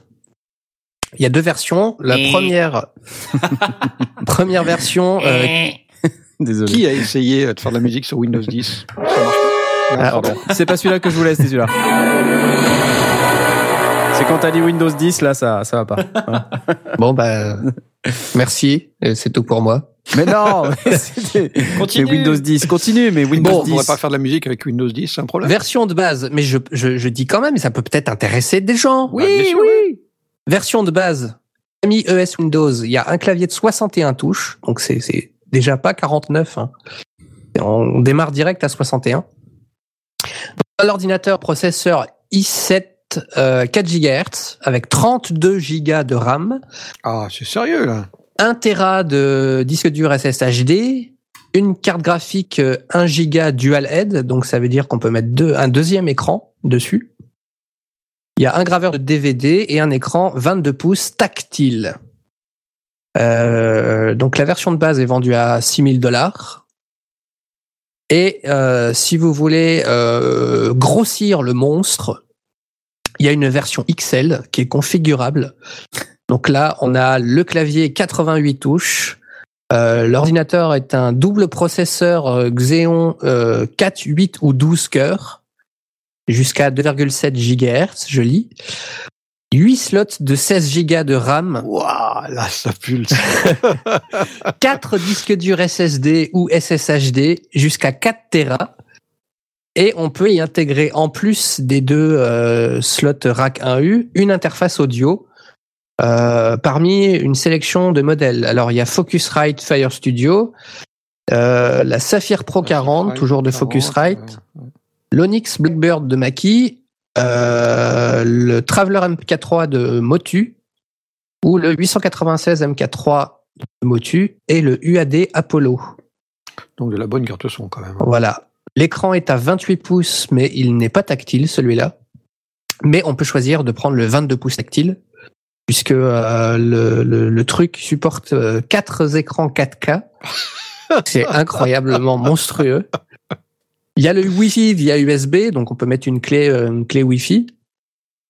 Et là, c'est le Kami XL euh, sur Windows. Il est à 9000 dollars. Qui est pas si cher que ça, finalement. Hein. Ouais, regardes mais- tout ce qu'il y a, c'est pas si cher que ça. Ah oui, Moi, démarre, en fait. je, Oui, je oui, me suis coup, ouais. arrêté. En fait, j'ai j'ai vu cette news aussi, j'ai- et puis je me suis dit non, mais attends. En fait, j'ai commencé à rire quand j'ai lu cette phrase que je vais vous lire sur le site de l'éditeur. The mandate for this goal was for Kami to be the last keyboard production station or computer you will ever need to purchase for music production for the rest of your life Ouais. and possibly your children's. Alors là, moi je me dis, ont le mec qui des écrit gens ça, qui ont de l'humour, de l'autodérision. ouais, les mecs qui écrivent ça, alors que ils te disent en même temps que le système d'exploitation fonctionne sous Windows 10, moi je dis, Tu veux qu'on ressorte les, les, les pubs pour les, les Mac des années 80 euh, mais ouais, mais qui parlaient mais, justement de la musique avec exactement les mêmes messages Mais je veux dire, ok, les mecs, euh, 27 écrans 4K, euh, 32 gigas, ouais. mais Enfin, je veux dire, 32 gigas dans dans 10 ans, c'est ridicule, quoi. Tu vois, on, a- on en est à stocker euh, des pétabytes euh, dans dans des molécules d'ADN. Enfin, tu vois, c'est c'est.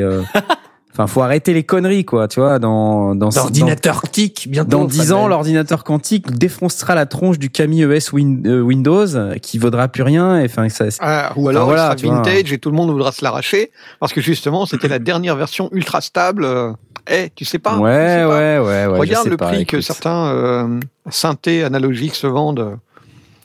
Ah, on se pose la question. Ouais, mais euh, ouais. oui, mais un synthé analogique, euh, 20 ans après, tu le lances, euh, ça marche. Mais là, la station de travail, euh, Alors, je note t'installes des trucs et dit tout. qu'un ordinateur quantique, C-A-N-T-I-Q-E, E, c'est bien pour la musique. bravo, bravo. Bravo, Ouais. bravo. Clap, clap, clap. ah là là. Mais Ouais, après, voilà. euh, c'est Windows 10, mais on peut, on peut mettre ce qu'on veut après dessus, Ah oui, qui a un disque dur. Ah bah oui, après c'est juste un ordinateur quoi. Après, tu mets Windows 11. Voilà. Tu mets Windows 10 et puis dès que tu vas dans la première vulnérabilité critique de me- de merde là qui va arriver, que tu vas devoir patcher, paf ton machin, ça va être comme n'importe quel PC ou Mac. Hein, je veux dire, c'est pas la question du PC ou du Mac, c'est dès que tu vas faire une mise à jour euh, parce que c'est obligé, bah voilà, ça va se mettre à planter comme tous les ordis quoi. Ouais, Bah, tu sachant mettras dans un- l'absolu, l'idée c'est de proposer une configuration qui fonctionne et qui permette de, de faire tout, tout marcher. Et puis qui est compact, enfin qui est compact, qui est relativement compact. Au pire, tu mettras un 7 dessus, puis, puis voilà. C'est pas Ouais. forcément la meilleure idée, idée du siècle, mais en réalité, si tu te prends un ordinateur vraiment ultra puissant, tu seras pas forcément si loin que ça au niveau tarif. Ouais, mais moi j'aime pas le Euh. concept. Pas content, pas content, pas content, pas Bon, content. ok, d'accord. Voilà. Et puis il n'y a pas deux unités euh, Pas content. l'une au-dessus de l'autre pour mettre euh, Pas une content. carte son. Pas content. Ça, ça, moi là, pour moi, c'est un peu court. Pas quand même. content. Pas content. Bon, et t'as eu l'occasion de tester, euh, Jay, euh, la batterie euh, C'était que ah, ça ça avait traîné sur Twitter. C'est toi qui t'allais l'essayer C'est c'est Sennheiser qui fait un instrument virtuel de batterie gratuit. Avec... Oui, c'est ça. oui. Ah oui, non, je l'ai pas encore testé. J'ai pas encore, j'ai pas eu le temps. Pas le temps. Bon. Euh, je teste, euh, bah, soit après l'émission, Ouais, on- on- euh, demain j'ai rien à faire demain. Bah, puisque Donc, on n'a euh, rien à faire, faisons la pause. Ouais. Allez. Tiens, on a fait une, une heure de news du marché, c'est bien. Ouais, C'est bah pas ouais. mal. En même temps, euh, après la musique messeux, on n'avait pas fait beaucoup de news du marché. Ouais. Ah si zut. On Euh, a fait bon. que ça. Ouais. Mais là, c'est le NAB, donc euh, il y a des nouveautés. Bah ouais, il y a forcément des nouveautés, quoi. C'est c'est normal. Bon, alors en fait, euh, j'ai trouvé un- cette musique libre euh, cet après-midi sur un- sur internet euh, et en fait, ça m'a attiré parce que le titre de la track c'était Han Solo et euh, de l'artiste Captain Stu, tiré de l'album Frostwire Creative Commons Mixtape 2 Side B. Ça vous parle? Ouais. Et ben j'ai écouté, c'était plutôt sympa. euh, donc euh, voilà, on va se l'écouter. euh, on se dit euh, à tout de suite dans, dans dans pas longtemps. Tout de suite. Ciao. Exactement.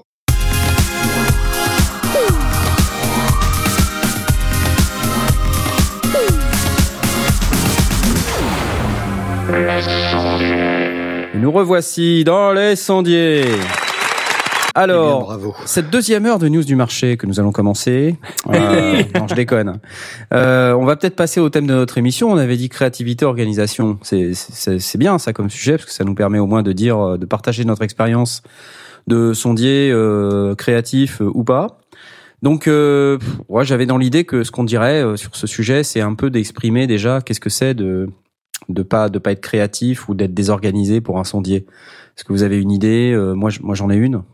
Euh, par exemple, c'est quand la production est ralentie ou qu'on n'arrive pas à, à terminer des trucs, parfois même à les démarrer, parce que euh, on a plein de problèmes, des problèmes logiciels ou des problèmes matériels, ou parce que c'est pas optimisé, voilà. Et puis avoir comme ça un peu la sensation de tourner en rond. Enfin, ça t'arrive toi, Blast, un peu d'avoir toutes ces sensations là Ben, je compose assez peu en général euh, quand. En fait, je me, je, je me, en matière de composition, j'ai pas ce souci-là parce que euh, j'ai pas du tout l'ambition de créer euh, un album ou un EP ou quoi que ce soit. Euh, et je suis pas en train de me foutre de la gueule de qui que ce soit autour de cette table.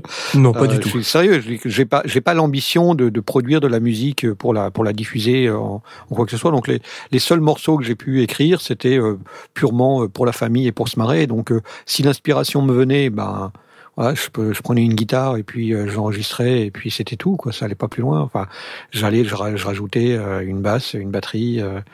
Une deuxième guitare, des chœurs, des machins comme ça. Puis c'est, donc du coup pour moi cette partie inspiration, créativité, bah, je la cherche pas puisque je j'ai pas le problème du syndrome de la page blanche. Donc euh, de ce point de vue-là, je pas ce souci.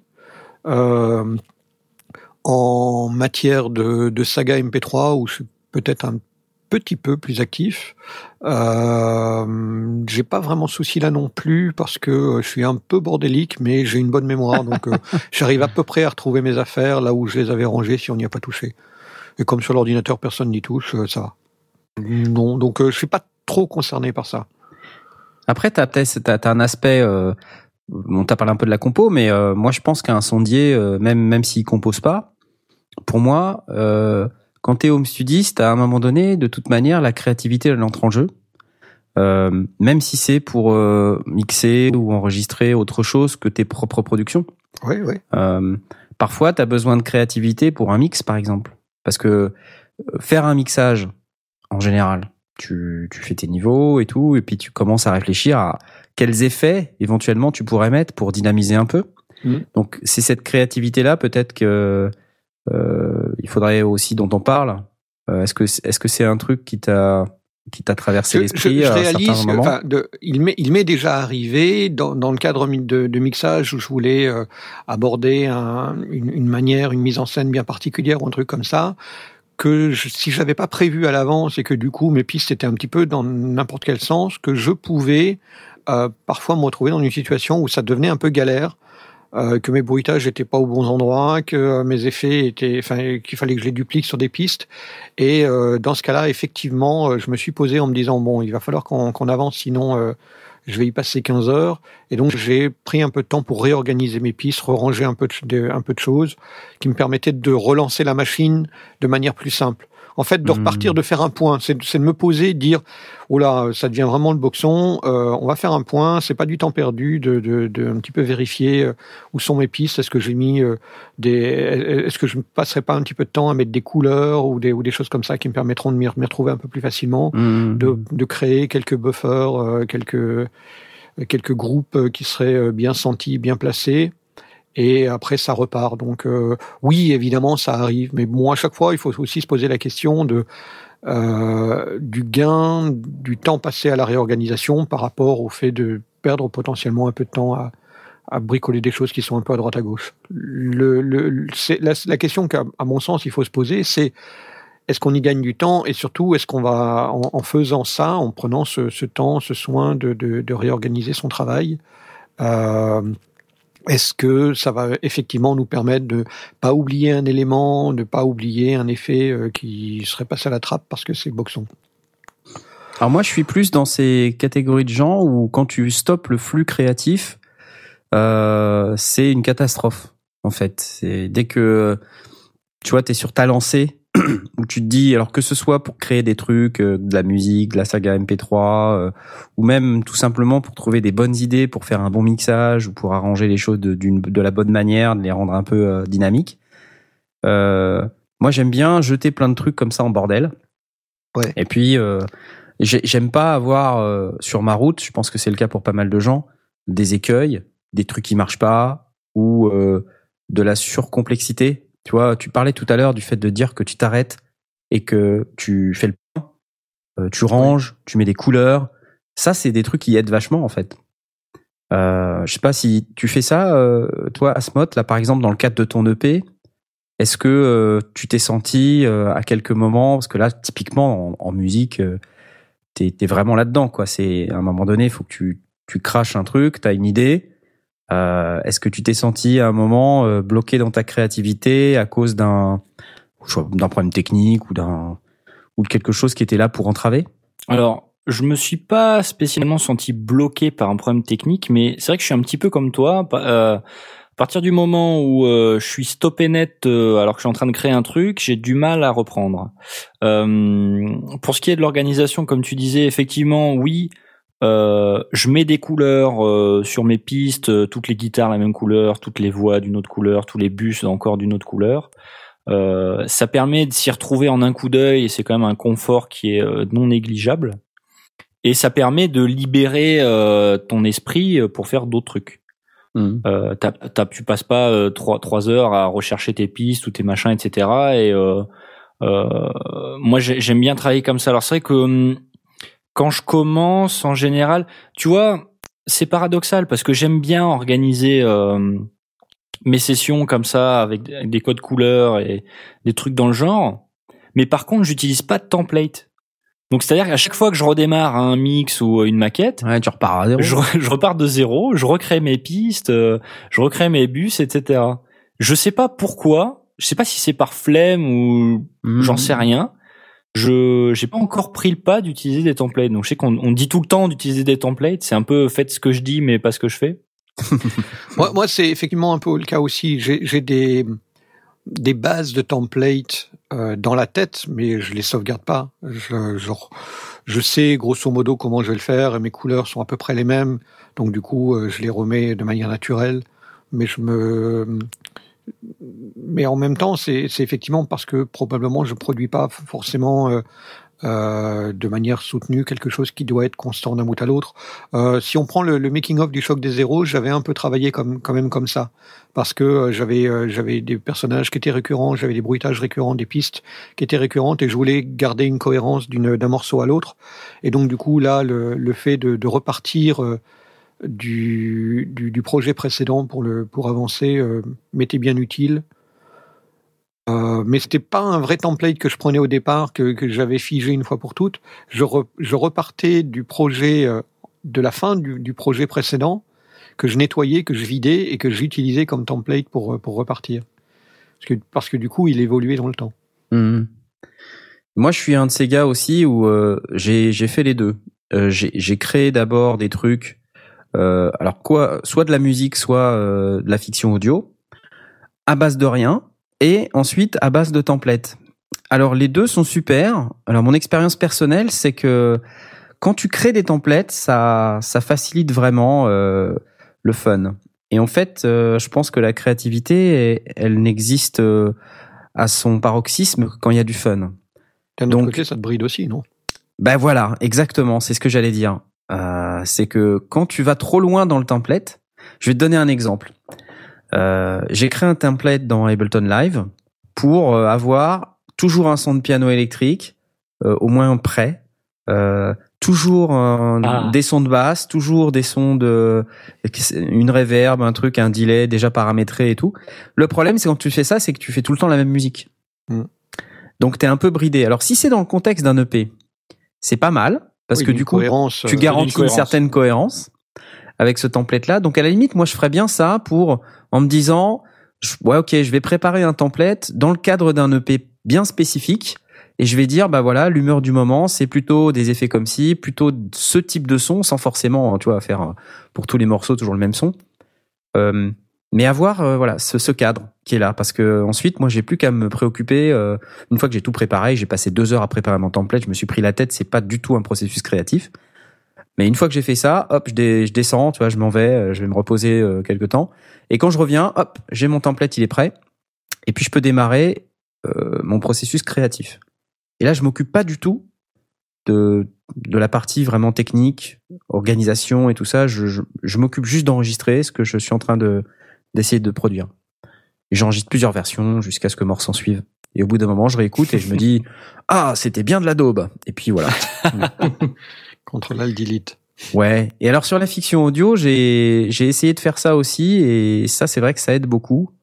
C'est-à-dire faire un template où tu as déjà les pistes euh, par exemple si tu travailles sur toujours la même fiction audio où il y a toujours un peu les mêmes personnages euh, avoir, avoir les effets euh, préprogrammés, euh, avoir les, les, sous-groupes, les bus déjà programmés, comme ça tu sais que tes effets ils sont là, tu sais que si tu veux changer de reverb c'est là, voilà. Ça, c'est vraiment. moi, j'ai fait des groupes avec les différentes euh, atmosphères qui permettent de, de, de basculer d'une à l'autre assez facilement, simplement en transférant mes voix d'un groupe à l'autre. Euh, effectivement, ça, ça marche plutôt bien. Mais effectivement, ça fonctionne quand on a défini un certain nombre d'univers et qu'on se cantonne à Ouais, ces ouais. univers-là. C'est toujours c'est- toujours cette crainte d'être à la fois euh, que ce soit une facilite une facilitation, Ouais. mais aussi euh, Ah. que ce soit une Ça t'enferme. Ouais, ce Hmm. soit ce soit réducteur. C'est Et- je voulais aussi demander à Jay parce que comme il a, il est en train de finaliser son Ah bah oui, EP aussi. euh, à la fois pour la Sega MP3 que pour le bah voilà, pour ouais, la est-ce fiction que- audio que pour la musique d'ailleurs. exactement. Jay, tu peux essayer de partager ton expérience avec nous sur ces sujets-là. Ouais, alors moi j'ai trois façons de travailler en fonction de ce que je fais. Euh, J'ai une façon de travailler pour la fiction sonore, pour la musique électronique, et puis j'en ai une troisième euh, qu'il y a, ça fait quelques semaines là, que j'ai rejoint un groupe en tant que batteur. Oh, Et du coup, euh, du coup là on est en train d'enregistrer des morceaux qu'on a qu'on a fait, qu'on qu'on répète toutes les semaines. Et, euh, et donc euh, j'ai cette une autre encore une autre façon de travailler maintenant quand euh, quand je quand je quand je mixe les chansons qu'on fait. C'est toi qui te charges de l'enregistrement? Euh, non, alors en fait mon pote il enregistre sa guitare, ensuite il me l'envoie et ensuite moi ben soit toi, ah, toi tu fais le mix.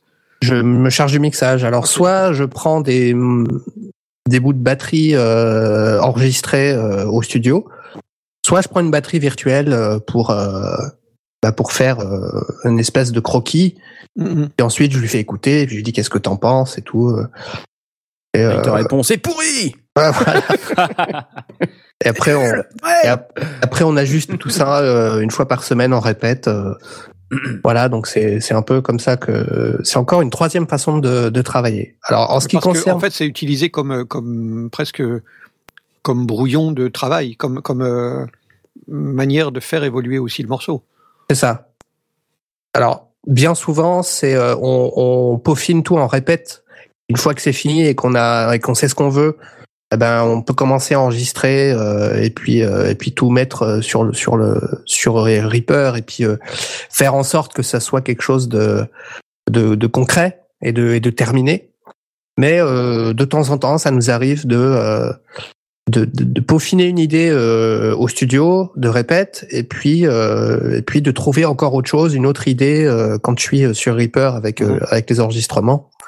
Et euh, et ça c'est j'aime beaucoup ça parce qu'on est plusieurs, enfin on est deux, et du coup euh, du coup il y a il y a chacun amène sa part de, de chacun amène ses idées, et du coup euh, c'est c'est toujours euh, enrichi il y a toujours quelque chose qui arrive, euh, il y a toujours une, nouvelle idée qui arrive, il y a toujours une aussi bien lui euh, pour euh, la partie mélodique rythmique et puis moi pour la partie percussif.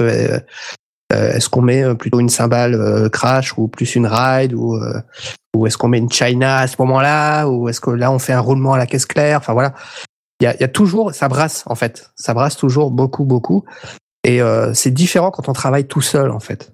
Quand on est tout seul, les idées, il y a, y a, il y a que moi qui, qui, qui, qui les apporte. Alors, en ce qui concerne la fiction sonore, moi, j'ai un template et je m'y tiens. Parce que pendant très longtemps, j'ai travaillé sans template et je faisais toujours n'importe quoi euh, au feeling. Et euh, il y a il y a jamais il y a jamais de cohérence entre le, le, le, le- un épisode et un autre. Et là, je me suis rendu compte que en faisant un template, euh, bah, j'avais une structure pour chaque épisode et euh, il pouvait, il se suivait et, euh, et c'était les mêmes. Donc il y avait une certaine cohérence euh, au niveau de l'audition. Quand, quand on écoute un épisode après l'autre, deux, trois, quatre épisodes comme ça à la suite, on a l'impression que euh, que ça a changé quoi. Donc euh, Mais ça peut fonctionner que chez quelqu'un qui a l'expérience et qui va pas trop évoluer entre son premier et son dixième épisode. Euh, d'expérience, oui, sans doute un peu, parce que parce qu'il faut il faut savoir ce qu'on veut et puis s'y tenir. Oui. Donc euh, à partir du moment où tu sais ce que tu veux, c'est que quand même une certaine expérience dans dans un résultat final, dans ce que tu veux faire. Euh, c'est sûr que si tu as moins d'expérience, ben tu vas te mettre à tâtonner.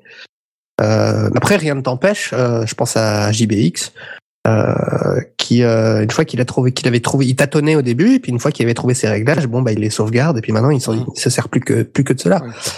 Euh, Oui, bon après, ça n'empêche pas de faire évoluer très légèrement un template d'une- d'un morceau à l'autre, euh, qui devient le nouveau, la nouvelle version euh, pour euh, à partir de maintenant. Quoi. voilà, c'est ça. Et je trouve qu'en fiction, c'est c'est assez important euh, pour avoir une bonne continuité euh, et euh, et, euh, et pas avoir un, un son euh, super euh, à l'épisode 1 et puis un son dégueu euh, à l'épisode 2. euh, par exemple, un, un générique qui a un problème de phase, Non, ça n'existe pas ça. ça n'existe pas. C'est vrai, autant avoir un son dégueu sur tous les épisodes. Voilà. et, euh, et donc, je m'y tiens. Alors, j'ai des groupes. J'ai un groupe euh, narrateur, un groupe personnage, un groupe euh, atmosphère, un groupe euh, effet sonore, atmosphère. Pardon. J'ai une gueule d'atmosphère? un groupe effet sonore qui est différent du groupe atmosphère. C'est pas la même chose. Euh, les effets sonores, c'est vraiment des bruitages euh, de, de euh. euh, diégétique, Mm. comme ça qu'on dit. Les ambiances, bah, c'est plutôt des whoosh, euh, des, des nappes, euh, des trucs euh, comme ça. J'ai un groupe euh, musique, tout ce qui est musique d'ambiance, et après j'ai toutes mes euh, mes pistes de bus, mes pistes auxiliaires pour euh, la reverb, euh, pour le delay, enfin toutes ces toutes ces, tous ces effets comme ça d'environnement ou qui sont pratiques. Et qui sont très très bien en piste de bus. Ce qui fait que je me retrouve avec un template de 20, 25, 30 pistes, mais euh, je me sers pas toujours de, de, de ces 30 pistes-là. Alors des fois c'est moins, des fois c'est plus. Mhm. Euh, ça dépend de, de ce qui se passe dans l'épisode et ça dépend du nombre de personnages qu'il y a, ça dépend. euh, Voilà. Et si c'est plus, ça va être via la duplication d'une piste existante Voilà, pour euh, garder ça. les mêmes. euh, Les mêmes effets. Oui, parce que sur chaque piste, il y a, euh, il y a un compresseur, un égaliseur, euh, et puis euh, il y a parfois un pitch.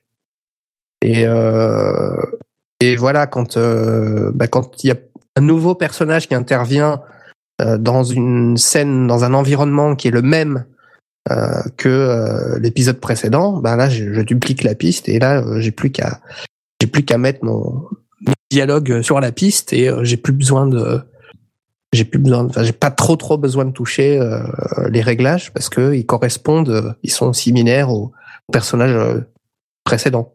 Et, et alors, euh, tes tes réglages, là, tu parlais de de- d'égaliseurs, de, compresseurs sur, sur tes pistes. Tu les reportes euh, d'un épisode à un autre? Elles sont dans ton template euh, C'est-à-dire, que t'as- est-ce que tu as toujours les mêmes réglages pour Non. euh, ton personnage Non, c'est- principal? Non? C'est c'est un compresseur et un égaliseur, mais ils sont vides. D'accord. Euh, c'est juste que pour que j'ai plus qu'à, quand j'ai fini mon montage, tac, euh, les activer. ouais. je, je, après je, je bidouille euh, les plugins. Donc toi, tu as Mhm. une cohérence finalement en termes d'organisation euh, de ta manière de travailler, mais en, en termes de son, euh, à chaque fois, c'est quelque chose de nouveau, quoi. Ouais, à chaque fois, euh, bah oui, parce que moi j'ai une vision du mixage qui est relative. C'est-à-dire que chaque euh, chaque objet doit doit être mixé par rapport à un autre. Donc euh, en fonction de, du son qui qui qu'il y a, euh, ça va pas être les mêmes, euh, les Mhm. mêmes réglages. Et pareil en fonction de l'environnement dans lequel mes personnages sont, euh, en fonction de ouais de tout un tas de paramètres, hein, de la météo qui fait euh, dehors dans ma fiction, euh, quand il y a quand il y a beaucoup de vent ou beaucoup de neige ou, un gros orage, je vais avoir tendance à booster un peu les voix de mes personnages, les compresser les voix un peu plus parce qu'ils crient fort et du coup il faut qu'on faut qu'on les entende. Il faut pas que le bruit le bruitage météorologique il couvre euh, les voix euh, et tout ça. Donc euh, à chaque fois c'est c'est différent. ouais. Mais euh, mais les plugins de base sont sont les mêmes par contre pour chaque épisode. Mhm. Euh, c'est juste que voilà, je glisse un, un plugin dans, dans la piste et puis euh, je n'y touche que euh, qu'au moment où j'ai fini mon montage. Ce qui t'amène à bien connaître tes plugins et de bien connaître Ouais. Ce que tu peux en faire. Quoi. De pas pas partir dans tous les sens avec n'importe quel plugin. Et c'est pour ça, euh, c'est grâce à ça maintenant que euh, parce que j'ai 40 millions de compresseurs et 40 millions d'égaliseurs et, euh, et maintenant bah, j'en utilise qu'un, un compresseur et alors peut-être deux compresseurs parce que y aura deux compresseurs mais qui font pas exactement la même chose. Ouais. Il y en a un, ce sera plus pour qui fera office de glue et un autre qui est vraiment pour gérer la dynamique. Mhm. Euh, en fonction de ce que je veux faire euh, sur le signal, je vais pas utiliser le même compresseur, mais globalement c'est les mêmes. Euh, et maintenant, euh, je me sers plus que que de cela, quoi. Euh, À tes À tes souhaits. Pardon, putain, j'ai pas eu le temps de cliquer sur le bouton pour muter le truc. ah merde, désolé. Bon, entre toi qui éternue et euh, Jack qui est en retard parce qu'il était au chiottes, euh, je pense qu'on est bon là. Un, un truc que j'ai noté euh, quand, quand Knarf a fait les, les génériques euh, de l'émission Les Sondiers, euh, c'est que euh, toutes tes, toutes tes impros, enfin tout, tout tes, tous tes travaux étaient sur un seul projet. Donc en fait, il y avait une cohérence forcément d'un, d'un- d'une, d'une virgule ou du, du générique long, du générique court. Tout était Ouais. cohérent parce que tout était finalement sur les mêmes pistes physiques. Mm. Euh, c'était un projet qui reprenait l'ensemble. C'était- euh, volontaire dès le départ? C'est une méthode de travail ou bien c'est euh, Ouais. juste le, le, le Non, mais en- le en fait, euh, je me suis dit que c'était mieux de faire comme ça parce que déjà, je gagnerais du temps.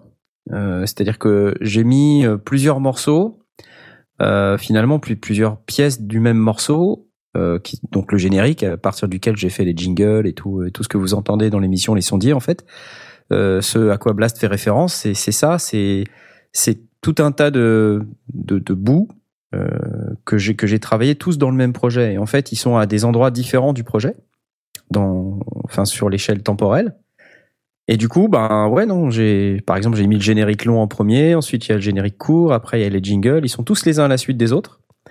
Et comme je les ai fait dans l'Ableton Live, euh, je les ai lancés au Launchpad, tu vois. Mhm. Donc en fait, j'ai fait des scènes spécifiques pour euh, le jingle, pour euh, le générique et tout ça, et je les ai jouées en live. Et en fait, j'en ai refait plusieurs versions et j'ai gardé que celles qui me qui me satisfaisaient. Ouais, j'aime bien faire comme ça parce qu'au moins t'es pas obligé de refaire les pistes, de te reprendre la tête.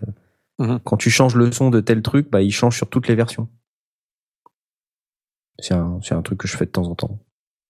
Et alors, donc on parlait des templates, mais à pas que les templates, euh, globalement, la créativité, elle a aussi ses freins et ses distractions inutiles. Euh, la configuration des alors, les ordinateurs, c'est vraiment terrible ça, en fait, pour le coup. C'est, un- même moi, je- j'en peux plus des ordinateurs. Enfin, je, j'ai envie de me, de m'enfuir de, de ça. Enfin, j'en peux plus. C'est, c'est vraiment, euh, c'est, génial au sens de tout ce que ça nous a apporté. Maintenant, euh, voilà, j'ai plus envie d'être perturbé par euh, la mise à jour truc muche bidule qui détruit complètement la fonctionnalité euh, dont j'ai absolument besoin parce que bah voilà, euh, il y a une DLL de Pourave euh, qui a changé et que du coup, depuis que cette DLL Pourave a changé, euh, il n'y a plus rien qui marche quoi. Ça, ça me tue, ça, c'est, horrible. Un truc qui tue aussi, donc la configuration des machines en, en général, c'est passer sa vie à configurer pour pouvoir bosser. Alors qu'en fait, c'est un truc que j'avais découvert en 2006 ou 2007 avec les Mac à l'époque, c'est que euh, une différence fondamentale entre les Mac et les PC à l'époque, et je dis bien à l'époque parce que maintenant ça a bien changé, c'est que sur un Mac, tu configurais rien du tout. Tu lançais ton logiciel et ça marchait. Et tu te concentrais sur ce que tu avais à faire.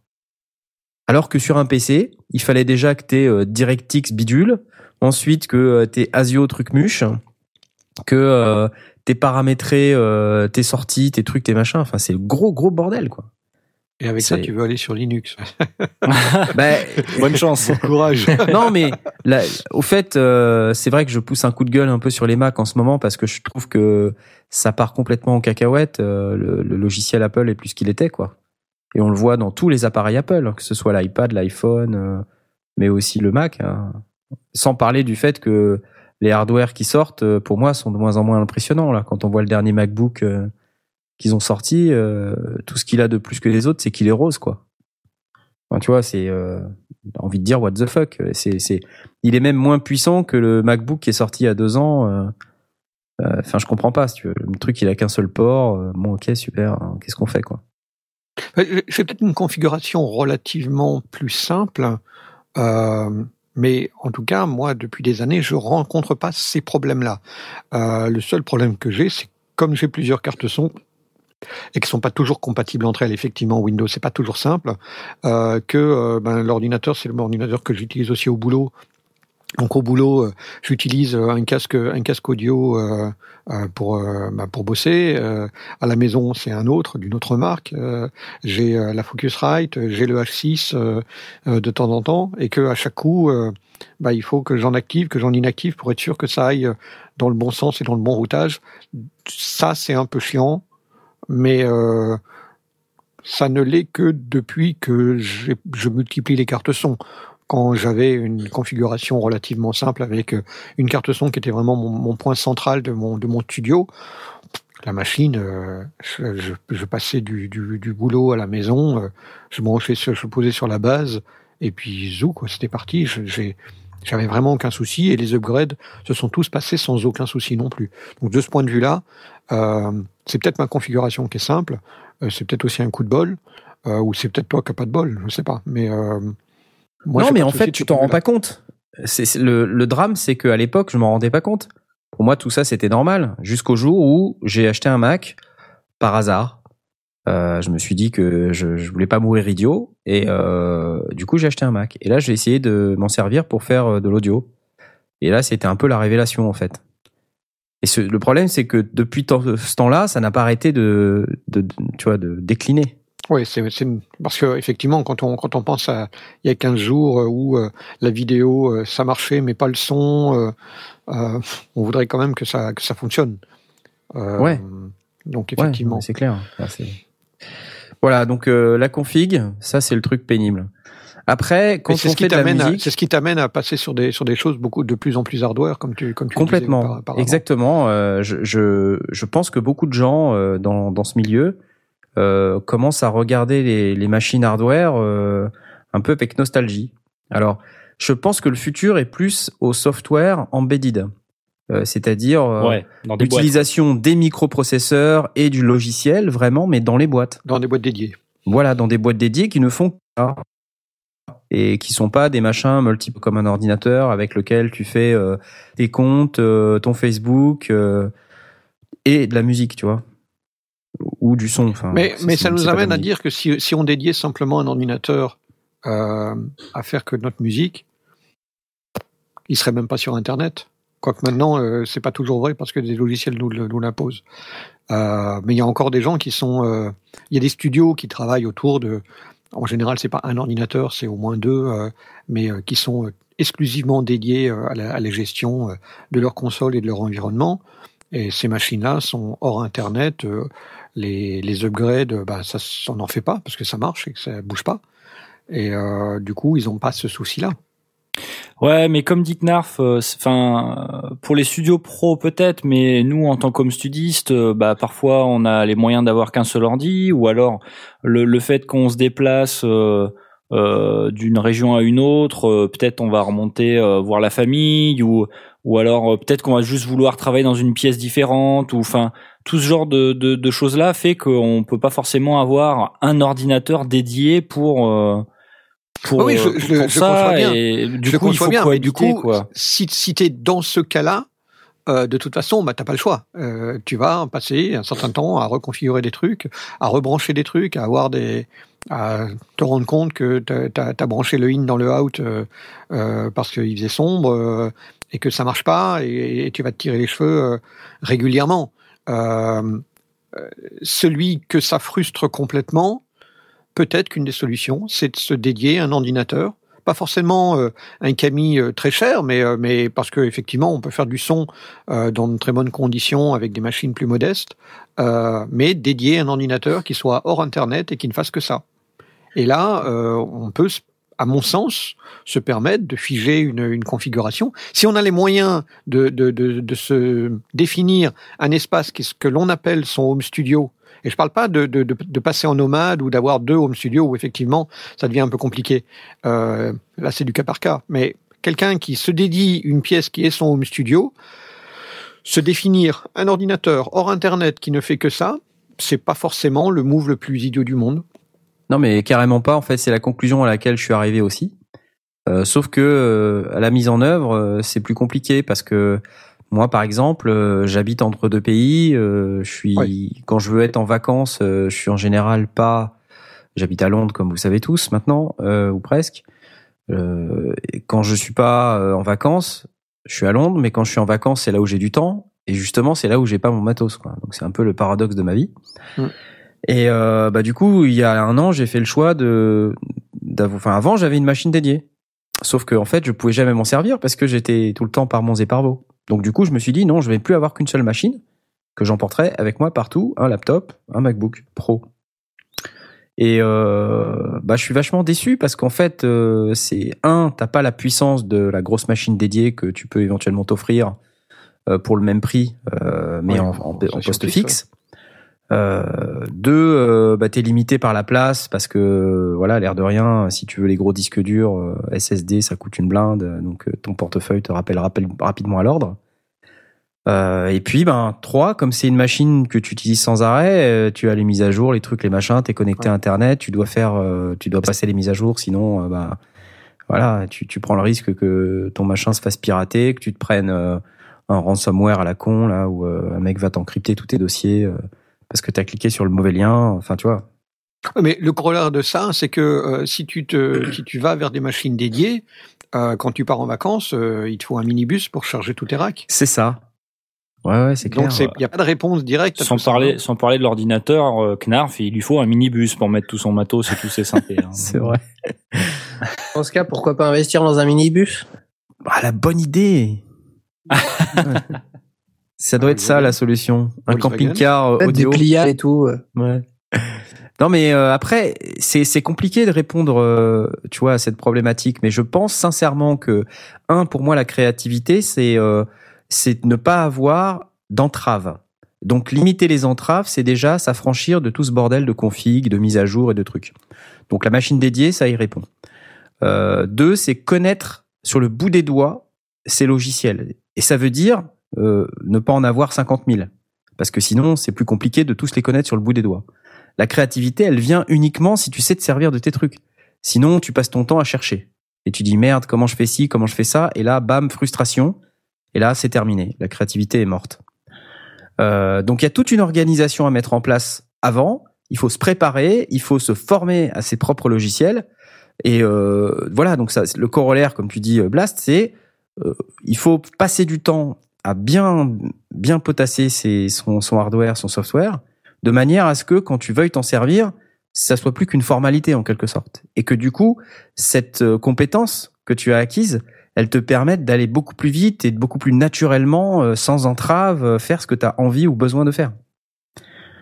Vous- Mais ça, ça revient presque à, à- au moment où, enfin, quand, quand je suis sur un projet et que je me pose euh, parce que c'est un peu le boxon et qu'il faut que je ré- que je réorganise tout ça, euh, c'est la même réflexion mais à plus grande échelle, qui est, bah, parce que bah, si je démarre un projet euh, sans avoir de template ni quoi que ce soit, bah, c'est un peu brouillon. Je, je lance des trucs, je les pose un petit peu au hasard, et puis finalement, après, euh, une fois que je commence à savoir dans quelle direction je vais, bah, je fais du ménage. Bah, là, c'est un peu pareil. C'est bâtir de l'expérience, euh, se planter dans certaines directions, perdre du temps, être frustré, et à un moment donné, se poser et dire allez, j'organise mon studio parce que j'ai acquis une certaine expérience et je sais où je sais où dans quelle direction je vais, en tout cas. euh, pour les, pour les temps à venir, Ouais. et, euh, et on se retrouve avec un beau, un beau bureau bien rangé pour les 15 jours qui viennent.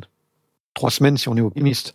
Mais, mais euh, euh, ouais, ça, ça ressemble un peu à ça. Parce que celui qui démarre, euh, hormis acheter un Camille, qui du coup n'est pas forcément la plus mauvaise idée, celui qui démarre, ben il n'a pas cette cette cette expérience qui va lui permettre de dire il me faut ce type de clavier, il me faut ce type de, matériel, il me faut ce type d'ordinateur, il me faut euh, ce logiciel-là ou ce plugin-là.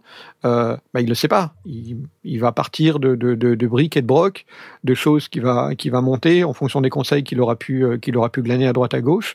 Et puis euh, à un moment donné, il va se rendre compte qu'il a euh, 2 millions de câbles un peu partout, euh, qu'il a des machines euh, qu'il a achetées et dont il ne se sert pas, et que par contre il y en a d'autres. euh, euh, il aurait mieux fait peut-être d'acheter un plugin parce que c'était plus pratique pour mettre dans sa machine que d'avoir un- une machine hardware. Tout ça, il ne peut pas le savoir au départ.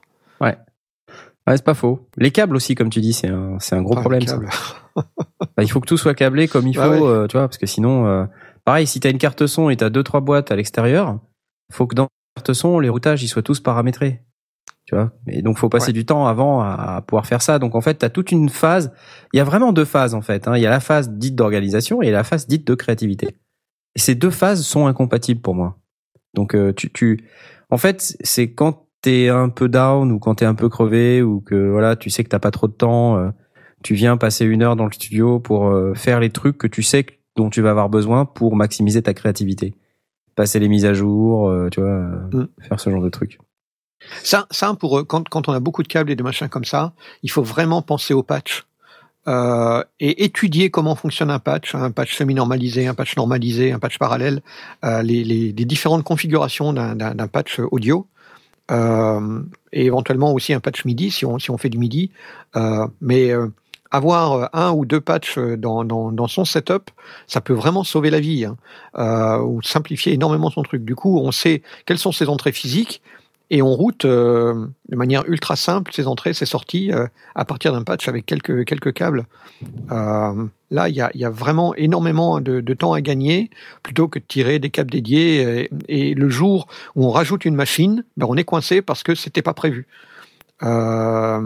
Moi, je sais quand quand j'ai commencé mon, mon, tout premier home studio, quand j'ai commencé à organiser un petit peu ce que j'avais euh, autour de, non pas d'une carte son, parce que ma carte son était, avait pas assez d'entrée, elle n'était pas bien pratique. Euh, je l'avais euh, tourné autour de ma de ma petite euh, euh, console, qui était une, une console avec quatre préamplis et, et 8, 8 entrées lignes, donc une petite 1202 de chez Mackie. je l'avais patché et j'avais patché non seulement les entrées, les sorties, lignes et autres, mais aussi les, les boucles d'effets. et donc j'avais vraiment sous, sous, un seul patch l'intégralité de toutes mes entrées-sorties de ma, de, ma, de ma carte, de ma, de ma, euh, de ma petite console. Et du coup, j'avais tout branché en permanence. Euh, du peu que j'avais, ça me suffisait largement. Et les, les, les objets supplémentaires, bah, je les rentrais directement via le patch et je, et je, les routais de manière naturelle. Je savais que ça rentrait sur la 1, la 2, la 3, la 4. Et, euh, et après, je, je, routais la sortie main de mon euh, de ma console vers euh, vers la carte son et puis euh, une, une sortie supplémentaire qui allait vers mes moniteurs. Et ça marchait très bien. Et c'était largement suffisant à ce moment-là. Et c'est parce que j'avais j'ai posé un patch que, que que ça fonctionnait vraiment bien. Et euh, après, ben, j'ai eu une, une, carte son qui était, qui était plus versatile, et donc je l'ai réorganisé de manière différente. Mmh. Euh, mais, mais pendant tout un temps, c'était une très très bonne option à mon, à mon sens. J'ai eu un patch aussi, euh, mais en fait, c'est parce que j'avais tellement de matos, j'ai réduit en fait. C'est ce que j'allais dire, c'est des problèmes ouais. de riches, hein, ça. Ouais, j'ai réduit parce qu'en fait, avant, euh, j'en avais même sur un rack à roulettes euh, sur le côté. Et euh, j'avais des multipaires qui, passent, qui passaient partout, c'est des trucs, euh, des trucs à huit câbles, tu sais, euh, les octos, les ah octos oui, euh, câbles. Hein. Et en fait, ça devenait tellement le bordel. euh, Enfin, il y en avait partout. Ma femme, elle pétait un câble. euh, C'était pas euh, WAF compliant. Pour ceux qui connaissent pas, qui connaissent pas le WAF, euh, c'est c'est très important le Woman Acceptance Factor. le WAF, Euh, le WAF, le WAF, Woman Acceptance Factor. Donc, euh, mon installation de l'époque n'était pas WAF compatible. Donc, il a fallu que je la rende WAF compatible. Donc, pendant euh, quelques années, c'était euh, WAF compatible, et là, c'est de moins en moins WAF compatible. Là, je, je commence à me réétaler, ça va pas du tout. Mais le patch, oui, super, super option. Ça m'a vraiment euh, parce que l'autre truc, c'est que j'avais un rack qui, pour pouvoir le placer, euh, je pouvais pas avoir vraiment accès à l'arrière. Donc, euh, une fois que j'avais foutu un truc dans le rack, ben les prises arrière, euh, c'était mort, quoi. Donc, je l'ai, je simplement rerouté vers le patch, et après, je faisais ce que je voulais. Et donc, les différents appareils, pendant tout le temps où j'ai utilisé encore un peu de matériel hardware, euh, ce qui est maintenant plus vraiment le cas, donc du coup, je n'ai plus ce problème-là. Mais euh, parce que j'ai centralisé, effectivement, j'ai plus de plugins que de que d'appareils hardware. Mais à ce moment-là, j'avais encore des, équipements hardware et, euh, même tout simplement euh, router pour pouvoir récupérer un, vieil enregistrement sur cassette audio. J'avais un, j'ai toujours d'ailleurs un, lecteur de cassette qui est raqué et euh, bah, l'entrée-sortie qui est sur l'arrière, elle passe par un patch et je, je, je pose un jack, enfin je plante un, jack de, dedans et, et, je récupère mon son très facilement. euh, Ça, ça, c'est c'est un vrai confort et, et, et, je pense que beaucoup de gens, à partir du moment où ils commencent à toucher à, à avoir du rack, bah, au départ ils, ils, ils, se contentent de mettre euh, euh, du, du, câblage physique et donc d'accéder par derrière chaque fois qu'il y a un changement à faire. Bah, rien que l'idée de faire un petit investissement et ça coûte vraiment pas cher un rack mais surtout vraiment de passer un peu de temps à comprendre c'est faut pas passer beaucoup de temps c'est pas compliqué mais comprendre comment fonctionne un patch en parallèle normalisé semi normalisé qu'est-ce que ça fait dans, dans quel sens ça fonctionne quels sont les branchements qui routent, quels sont les branchements qui coupent un, signal, etc. Une fois qu'on a pigé ça, c'est ultra simple Euh, il faut passer une demi-heure à, à, se creuser un peu la tête pour comprendre les différentes configurations de son patch. Et après, on a vraiment tout sous la main avec quelques quelques jacks euh normalisés euh, ou, ou, même des, des jacks euh, des jacks simples. On, on, branche et on connecte les, les entrées aux sorties comme, comme on veut. Et, et, et, si on a besoin de rajouter un élément, ben on rajoute un élément dans son rack et puis ça fait deux nouvelles entrées et deux nouvelles sorties à son patch et c'est tout quoi. En fait, on parle de, de rack et de patch et de trucs comme ça. Ça, ça peut paraître euh, compliqué ou euh, un peu alambiqué, mais finalement le concept, il est simple. C'est juste d'avoir le matériel euh, sous la main, déjà branché, sans avoir à le sortir du placard ou à ouais. rebrancher les trucs ouais. pour, ah oui, pour ça, travailler. Clair, ouais. Et alors, bon, moi, j'ai pas assez de matériel sur table pour avoir besoin, pour avoir ce type de problème. Par contre, il y a une époque où j'avais pas de pièces dédiées euh, à la musique et donc j'étais constamment obligé de, de ranger euh, les, les, les, pieds de micro, les machins, les euh, et comme tu dis, c'était pas euh, waf knarf du tout. Et donc là, le fait d'avoir le fait d'avoir une, une, pièce ou un coin de pièce où on sait qu'on peut toujours laisser un pied de micro avec un micro dessus, ça, ça, libère déjà, ça libère l'esprit. Euh, bon, ça, ça reste, euh, ça reste un peu chiant parce que tu vois, euh, moi des micros, j'en ai plusieurs, j'en ai, j'en ai quatre ou cinq. Ben, je peux pas tous les laisser euh, sortis tout le temps. Il faut quand même. Ça prend la poussière. Ouais. Il, ça prend la poussière, donc déjà il faut pas. Et puis bon. Euh, du coup, tu, tu, tu prends toujours quelques minutes à dire bon bah alors je vais euh, virer cette euh, comment dire ce support de micro là de ce pied de micro. Il faut que je ressorte. Bon, ça, ça des fois c'est inévitable. Mais le fait d'avoir le matériel à disposition sous la main, ça, permet de se, de se libérer l'esprit. Ce qui est un petit ne, peu. Ne serait-ce que déjà avoir ton câble qui euh, qui est placé euh, pratiquement en permanence jusqu'à ton pied de micro. Euh, et qui est branché dans la prise une, deux ou trois, enfin dans l'entrée une ou une, deux ou trois de ton de ta carte son, et que tu le saches, c'est déjà du temps de gagner. Effectivement, faut que tu changes le micro, mais euh, au moins t'as pas à te dire ah oui en plus il faut que je tire un câble et puis bon c'est dans le chemin et ah mince j'ai pris un 3 mètres il m'en faut un 4 il faut que je, je reparte à, par ailleurs et puis après sortir la lampe de poche pour pour aller le brancher derrière l'appareil. Oui voilà. C'est vrai que j'ai des câbles qui courent qui passent toujours par le même endroit qui sont enroulés sur le pied de micro et j'ai juste à à débrancher à laisser suspendre et à, et à switcher de micro ça va ça, ça va assez vite. La mise en route c'est très important oui. euh... Euh, et ça peut vraiment tuer la créativité. Euh, oui. Pendant une, un moment, ce qui tuait vraiment la créativité chez moi, c'est démarrer l'ordi. Parce que bah voilà, euh, le fait de démarrer l'ordi, de voir. euh, J'ai eu une 01X pendant plusieurs années. Alors c'est c'est un, une super carte son qui fait aussi table de mixage sur phase de contrôle, Yamaha. Yamaha ouais. Et euh, le problème de ce truc, c'est que ça marchait jamais du premier coup. Il fallait euh, synchroniser le machin, le mettre en slave, démarrer un logiciel qui s'appelle le MLAN Connector. Ensuite, il fallait lui dire de se mettre en 44.1 parce que par défaut, il se mettait en 48. Ça me faisait chier et j'arrivais pas à le mettre en 44.1. Alors, et ça, ça durait 10 minutes, quoi. Tu vois? Et en fait, quand tu dis ouais, je vais monter et hop, et je vais jouer un peu, et bah non. Ouais, tu le fais pas, ouais tu le fais pas ou tu le fais et alors bah tu as un problème là et puis hop voilà terminé quoi. D'une manière générale pour euh, bon, c'est certainement vrai quel que soit le, le, domaine dans lequel on est si on fait de la peinture, c'est la même chose, il faut avoir euh, son matériel euh, au moins accessible sans avoir à sortir toutes les boîtes euh, et de, du, placard et les poser sur sa table et puis euh, c'est insupportable. Moi, je sais que mon, mon gamin euh, s'est mis à la guitare depuis depuis quelques années. Il a un espace dans lequel il y a un pied pour pour que sa guitare soit posée. Il a euh, son lutrin avec ses partitions qui sont posées dessus. Euh, S'il a envie de jouer, euh, même si c'est que cinq minutes, les cinq minutes, elles sont complètement efficaces. Il se met sur le, il a un tabouret de guitare, un tabouret de batterie qui est en face de son lutrin. Il se pose, il prend sa guitare, il joue. Si ça lui prend cinq minutes, bah c'est cinq minutes de gagner, cinq minutes qui lui permettent de, de, mmh. de, répéter. Ce qui lui permet de jouer beaucoup plus souvent et beaucoup plus euh, facilement, et du coup de progresser et donc d'y prendre plaisir. Donc c'est mmh. vraiment tout, tout gagnant, mais je suis certain que ça revient au même à quelqu'un qui est euh, qui est passionné de couture. Ben, il paraît évident que s'il a euh, un, un mannequin euh, et puis un espace bien bien propre où il a tout, ouais, tout son ouais. matériel à disposition, ou quelqu'un qui fait la peinture sur soi ou, ou, ou n'importe quoi, ça revient au même.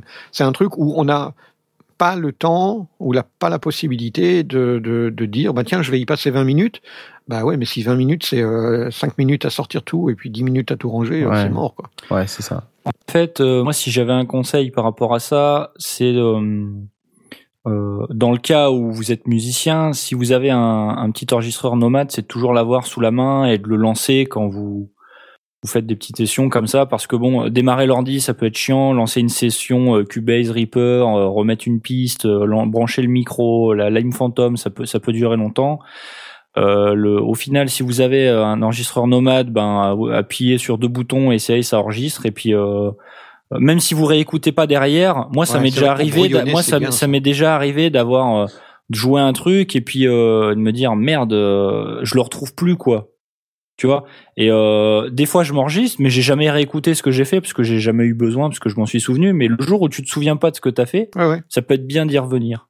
oui puis ça, ça permet aussi de, re- de, de repasser sur euh, sur une session de de brouillon euh, de, de, de, de travail qui et de se dire ah bah tiens ça c'est ça c'est pas mal comme riff Ouais, finalement, ouais. ça peut ça peut s'intégrer bon il y a il y a forcément le, le problème de, de dérocher tout ça euh, parce que si on si on se fait une session euh, pendant deux heures euh, il y aura peut-être pas euh, deux heures de deux heures de bon à, à sortir de ça et donc euh, c'est pas forcément Mm. le truc le plus idéal Mais je c'est pas sais que- forcément pour réécouter, tu vois. mais oui, oui, c'est je ça. mais- le- les mais- trois mais quarts, je vrai que pas. derrière, moi, hein. si tu, si tu, si tu stockes ça et que tu te dis, j'avais un truc qui me plaisait bien, mais il est où?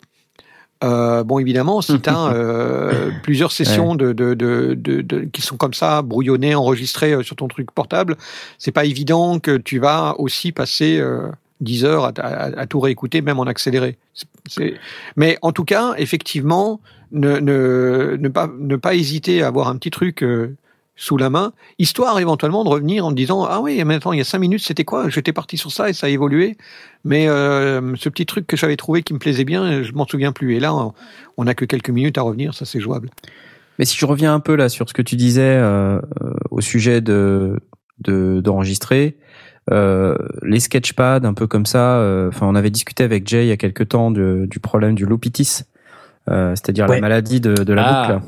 Mm. Euh, en fait, euh, il y a beaucoup de gens qui font de la musique, qu'elle soit électronique ou non, qui se qui s'enferment un peu dans les boucles de, de 4, 8, 16 mesures et qui arrivent pas à en sortir. Mais c'est pas grave en fait, parce que euh, ce qui ce qu'il est possible de faire, on peut même s'en servir comme d'une méthode de travail, c'est-à-dire de stocker tous ces petits bouts euh, sous forme de projet ou de bouts d'audio, de clips audio, et puis ensuite peut-être plus tard, avec un délai à définir, d'y revenir et redécouvrir en fait des morceaux ou des petits bouts. Euh, ça n'a pas besoin d'être des trucs de trois heures, justement. Au contraire, plus c'est court et mieux c'est. Euh, pour pouvoir s'en resservir à l'intérieur d'autres compos. Donc, en euh, fait il faut le mettre l'intégrer dans son processus de travail Exactement. d'aller faire un petit un petit tour un petit nettoyage et puis éventuellement de de, de noter les, les, les petits bouts qui étaient potentiellement intéressants, même si c'est pas tout de suite, quoi. Après, moi, ça, j'en ai des hectogigas euh, de, de- de- Ouais, c'est- le reste, la crainte forcément. mais mais j'arrive toujours pas à. on mais les réutilisait. Ouais, la semaine dernière, j'ai j'ai farfouillé dans mon, mon, mon répertoire musique, qui est absolument gigantesque. Et euh, On a tous un répertoire musique. Et, euh, et écouté euh, des projets Ableton comme ça que j'avais des boucles comme ça et c'était toujours des boucles et euh, et j'arrivais toujours pas à me dire euh, qu'est-ce que je mets euh, après quoi. Bouge pas, moi j'arrive pas. Je, les garde quand même, on sait jamais. Mais euh, jusqu'à présent, euh, alors je dis quand même une bêtise, j'ai quand même réussi à terminer. parce que j'ai eu une idée entendant euh, un truc. Alors ça m'arrive, par- ça m'est arrivé parce que c'était quelque chose que j'avais vraiment pas écouté depuis très longtemps. Et du coup, euh, ça sonnait presque neuf. Ouais, ouais. Je Ah ouais, parce redécouvrais. que ça te fait évoluer dans un, dans un sens. Enfin, ton le, le fait de tourner en rond te fait évoluer dans un sens qui qui, qui te fait perdre le, le, le point de départ et, et tu le retrouves, tu le redécouvres. le fait de redécouvrir quelque chose comme ça, vraiment, euh, je- ben ça me, j'avais un regard euh, beaucoup plus, un recul beaucoup plus important, donc un, un jugement beaucoup plus sévère et beaucoup plus objectif euh, en, Oui, parce que tu Euh, peux améliorer ce, que tu ce que tu as fait, je sais pas, il y a six mois. Et écoute, t'es un peu plus dur avec toi-même parce que Ouais. tu te dis ah et là j'ai fait ça, j'aurais dû faire plutôt comme ça. Bon quelque part Ouais. c'est hyper positif, ça te permet de, de rebondir et puis de retravailler ton truc d'une autre manière euh, qui sera donc du coup meilleure. C'est ça. Tandis qu'un truc que j'ai fait il y a deux jours ou une semaine, euh, ben, je resterai toujours au même point Oui, parce t'en que, es pas encore sorti, oui. que je me rappelle encore de comment je l'ai fait et, euh, et j'anticipe euh, une seconde, deux secondes plus tard parce que je sais ce qu'il va y avoir. Du coup, ça tourne en ouais. boucle. Ouais, mais peut-être que tu vois, en réécoutant des vieux trucs, euh, tu, tu te dis euh, ah bah ouais là j'arrivais pas à sortir de ce de cette boucle là et puis du coup tu tu entends la suite parce que t'es dans d'autres dispositions. Ouais. euh, t'as t'as plus d'expérience, t'as t'as fait d'autres d'autres petits bouts de morceaux comme ça depuis longtemps et tu sais ce qui va, ce qui va pas. C'est une démarche quand même relativement classique. euh, dans, dans, on, on a souvent l'anecdote dans des, chez, des, chez des gens qui travaillent ensemble pour, euh, pour faire un album ou un truc comme ça, Mhm. des groupes euh, de musique, et euh, qui reprennent des vieux brouillons, des choses qu'ils avaient écartées, euh, et qui redécouvrent euh, à l'album suivant en disant bah tiens finalement il y a quand même de la matière et, Hmm. et euh, ils repartent du- d'une idée ancienne et, et ils font la ils en refont quelque chose de frais quoi. Donc c'est pas c'est pas c'est c'est une démarche Ouais. qu'il faut pas négliger parce qu'elle est elle est souvent efficace. Enfin, souvent j'en sais rien mais en tout cas elle a elle a régulièrement porté ses fruits. Bon, c'est un peu a- dommage parce que t'es obligé d'attendre six mois pour que ça marche, mais bon. Peut-être pas. Tu peux peut-être attendre deux trois semaines, ça suffit. Bah, dans, dans, dans ces exemples-là que j'ai que, que j'ai en tête, euh, en général, j'écoute euh, les making-of euh, sur Classique 21 euh, qui reprennent euh, l'histoire de création d'albums de légende et c'est vraiment sympa. Euh, donc euh, il y, a, il y a plein plein d'anecdotes qui sont données dedans et on a assez souvent le genre d'exemple en disant bah voilà euh, c'est ils démarrent et puis ils cherchent des idées. C'était encore à l'époque où, euh, où ils avaient euh, ben, ce qui est en fait euh, ce dont on bénéficie l'époque où les, où les groupes avaient euh, des, du temps dans les studios à, à, à faire du travail créatif euh, en utilisant euh, ce qu'aujourd'hui on n'a plus trop la possibilité de faire, sauf quand on est home studiste et qu'on a tout son temps. Et, euh, et il, il passait vraiment euh, du, du, du temps euh, pour créer l'album, et puis du coup, bah, peut-être que il y avait trop de morceaux, ou peut-être qu'il y en avait qui aboutissaient pas parce que parce qu'ils l'ont mis de côté et que euh, ils avaient une, une idée meilleure et que finalement ils ont ils ont fini leur album ou leur double. Et puis euh, quand ils quand ils repartent et qu'ils doivent dire ben, il faut ressortir quelque chose de nouveau, ben finalement on se rend compte que ils ont tendance aussi à écouter leurs vieux rush et leurs vieux machins ou éventuellement des partitions s'ils ont écrit des partoches et de se dire bah tiens là c'est un truc qu'on n'a pas exploité mais il y a quand même de la matière euh, et ça leur permet de, repartir et d'avoir des bases pour relancer parce que c'est du jus qui a été posé mais ça veut pas dire que c'était euh, c'était mauvais. Ce qui est mauvais, ils l'ont balancé, mais euh, ils ont vraiment une base de départ pour recréer une dynamique pour pour repartir sur un nouvel album. On sait que c'est pas toujours la difficulté de faire son premier album, c'est souvent de créer le deuxième qui est le problème. Euh, et mais dans ces anecdotes là, c'était assez courant que euh, on se rende compte que c'était des trucs qui avaient été un peu abandonnés de l'album précédent ou qui n'avaient pas trouvé sa place et qui finalement euh, s'intégraient bien ou, ou faisaient un bon dé- départ pour euh, relancer la créativité. C'est ce qu'a fait Steven Wilson récemment, qui est un, leader de- du groupe Porcupine Tree, maintenant qui, qui fait solo, euh, depuis quelques années. Mm. Son dernier album, là, euh, Four and a Half, euh, c'est des morceaux qui devaient apparaître, enfin qu'il avait composé à l'époque où il avait composé l'album précédent, Hand Cannot Erase, et euh, il trouvait que ça rentrait pas euh, parce que c'était pas c'était pas raccord ou pas de cohérence. Coup, il les a gardés et il en a sorti un, pas vraiment un album, mais c'est plus un entre l'EP et l'album. Mais euh, voilà, c'est pour Ouais, c'est des- ressorti, c'est c'est euh, des choses qui seraient dommage qu'elles soient complètement perdues parce que voilà, c'est ça. parce qu'il y avait de la créativité derrière et, et parfois ça sert à, ça sert à relancer. Euh, Le, le dernier exemple que j'ai que j'ai en date et qui est, qui est ancien physiquement mais qui est qui est un des des albums euh, expliqués de manière récente. Euh, c'était c'était Simon and Garfunkel dans Sound of Silence où plusieurs titres sont des titres qui avaient été écrits auparavant. Bien sûr, ces bonnes paroles. Je vous propose de faire une euh, deuxième pause musicale, euh, de manière à ce que euh, on puisse euh, ensuite, entamer cette troisième partie d'émission. Euh, on a préparé euh, Carcy Blanton. Enfin, on n'a pas préparé Carcy Blanton. On a préparé le morceau de Carcy Blanton qui s'appelle Backseat en, en deuxième pause musicale. Et vous allez voir, c'est absolument fabuleux. On vous propose de l'écouter tout de suite maintenant dans les sondiers.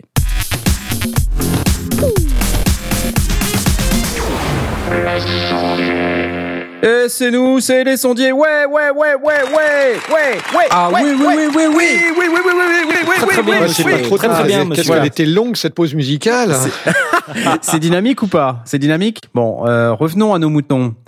Euh, qu'est-ce qui- comment peut-on euh, évidemment à- enfin adresser l'ensemble de ces problèmes que nous avons passé euh, de très longues minutes euh, à, à détailler?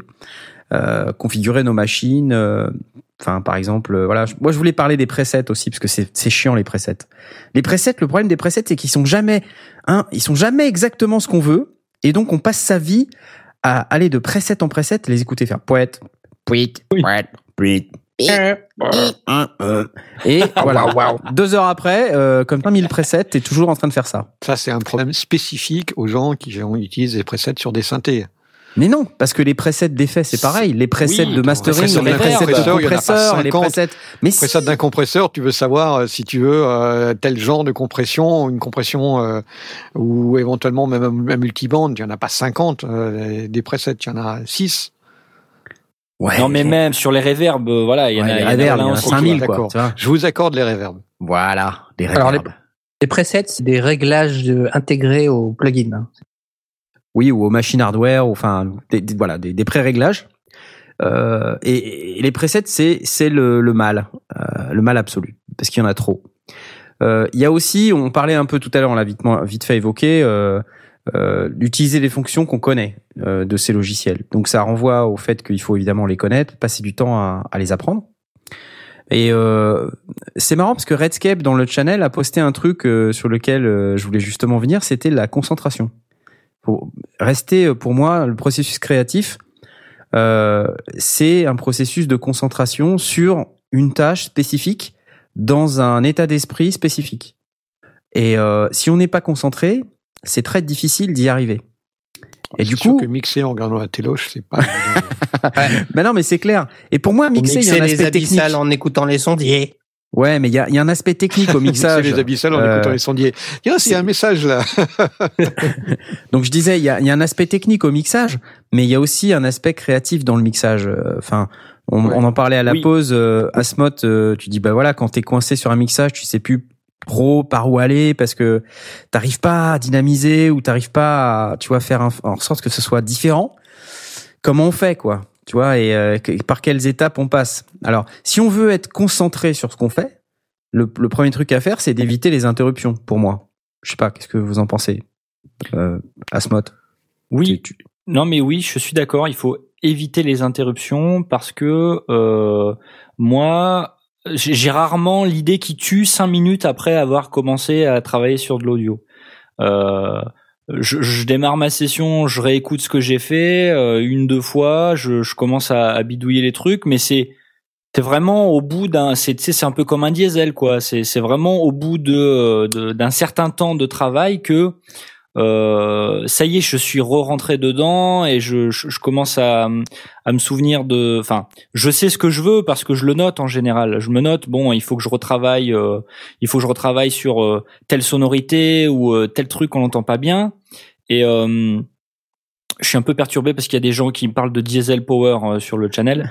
et euh, et donc euh, je me note des choses et euh, bon, c'est pas parce que je les sais que je suis capable euh, cinq minutes après avoir commencé à lancer ma session que ça y est, je suis efficace. Donc euh, Ouais. en général, je me remets à réécouter, etc. Et euh, voilà. Alors, on, on discutait, mais euh, bon, évidemment, Blast euh, n'est absolument pas euh, n'est pas n'est absolument- pas sensible aux interruptions. Sa concentration reste intense et à 200%, euh, quelles que soient les circonstances. Euh, donc, Bah, Blast, si s'il te plaît, dis-nous ton chatter sur le, secret. sur le chat de Mumble pour m'interrompre, ça marche pas parce que je le regarde pas. Donc voilà, ça déjà, Voilà, vous il est très essayer. concentré. Il est très Vous concentré. On dit, pouvez m'envoyer des arrête de parler, notifications. Facebook ou Twitter, ça marche pas parce Blast. que j'ai pas d'application active. Je vais être obligé d'utiliser ceci. Celle-là fonctionne. Voilà. Celle-là fonctionne. non, mais euh, blague à part, euh, toi, t'es pas sensible au, enfin, t'as pas, t'as pas ce problème, quoi, d'interruption sur ton ordi. Si, bah, euh, je, je, forcément, je, quand je suis parti sur un sur un projet, je vais m'isoler.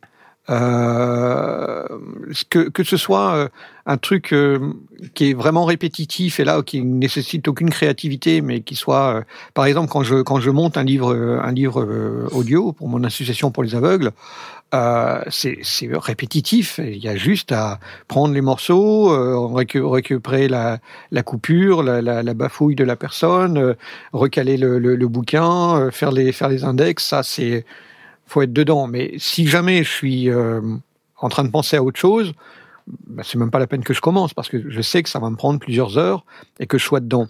Si je suis dans un processus qui est plus créatif, plus euh, euh donc euh, euh, essentiellement mixage d'une saga MP3 ou quelque chose comme ça, bah c'est pareil. Je me retrouve dans une situation un peu isolée. J'ai j'ai un bureau qui m'est qui m'est plus ou moins dédié. quand j'y suis je suis à peu près invisible. Si j'ai le casque sur les oreilles, en plus, je suis sourd à tout ce qui m'entoure. Donc, euh, ben, il peut se passer la troisième guerre mondiale. Ben, je m'en rendrai pas compte parce que je vais même pas regarder Twitter. À l'inverse, ça veut pas dire que je suis uniquement le nez dans le guidon. Euh, de manière régulière, euh, je suis d'une espèce de d'excitation où j'ai absolument besoin de me lever et de marcher. Il y a, il y a, il y a pas mal de gens qui ont qui ont cette ce, qui, ressentent le besoin créatif dans la dans la marche. Euh, et donc, euh, mais ça m'arrive aussi au travail. Bah, je me lève, je vais à la machine à café euh, quand je suis au travail, je vais à la cafetière quand je suis à la maison. Et c'est simplement le, le, le fait d'aller-retour, euh, de, de, de, faire l'aller-retour qui me permet de, de, me replonger dedans. Mais, mais ça reste ah. un mode un peu zombie. Euh, je rencontre personne, je vois personne, je parle zombie. à personne, je vais à la machine à café, je reviens. Donc là, effectivement, c'est des concentrations, des, des, des, périodes de concentration qui peuvent être intenses et c'est pour moi les plus efficaces. Mmh. Ah, moi, je sors de la pièce, euh, c'est fini, hein. C'est mort, hein. Et j'ai intérêt à aller aux toilettes avant de commencer à bosser, quoi, parce qu'après, c'est mort. C'est fichu. ok. Fichu. Ouais. Bon, moi, c'est vrai que de ce point de vue-là, mais mais, euh, je me laisse pas euh, euh, happer par quoi que ce soit d'autre. Hein. C'est euh, même quand je suis sur le parcours entre je pense principalement euh, quand je suis à, mon boulot, euh, donc dans le cadre de mon, de mon travail, je, le revois, je, je, ressens assez fort. Je suis en train de bosser sur un truc, je ressens le besoin de me lever et de marcher, et donc je marche vers la machine à café. Et je reviens, et quand j'arrive à mon bureau, je me rends compte qu'il y a déjà deux ou trois cafés qui sont en train de refroidir euh, à côté de mon bureau, parce que je les bois même pas. C'est juste le, le fait d'aller à la machine à café, parce que c'est un, un, parcours euh, qui est relativement neutre et qui, qui fait que je ne perds pas ma concentration, ça me permet de réfléchir. Et je me rends compte que quand je suis en train de mixer à la maison, c'est pareil. Euh, il m'est arrivé de faire des, des, grosses sessions de, de, de mixage. Et euh, bah, à un moment donné, euh, je me lève et je vais marcher dans la maison, bien souvent vers... À la, la recherche cafetière. de la machine à café? Dans, Bien souvent, c'est vers la cafetière, mais c'est pas que ça. Euh, mais c'est ça reste une, une espèce de, de, de, nuage, une espèce d'isolation constante. Mmh. Et c'est uniquement le fait de, de presque de dégourdir les jambes qui, qui, qui fonctionnent. C'est pas du tout le fait de faire autre chose. C'est marcher. Euh, dans dans l'absolu, euh, je, je, sais qu'il y a des, des, gens qui commencent. Alors pour mixer, je pense pas que ce soit vraiment gérable, mais il y a des gens qui travaillent avec des, des tapis roulants qui leur permettent de marcher tout en travaillant euh, de, de, en station debout. Ouais, c'est des, des, techniques euh, qui, qui, fonctionnent assez bien. Bon, évidemment, pour des gens qui sont plutôt dans des, dans des situations de travail de bureau, euh, bon, le, un tapis roulant, ça fait quand même un peu de bruit, donc pour mixer, je suis pas sûr que ce soit l'idée la plus, la plus géniale du monde.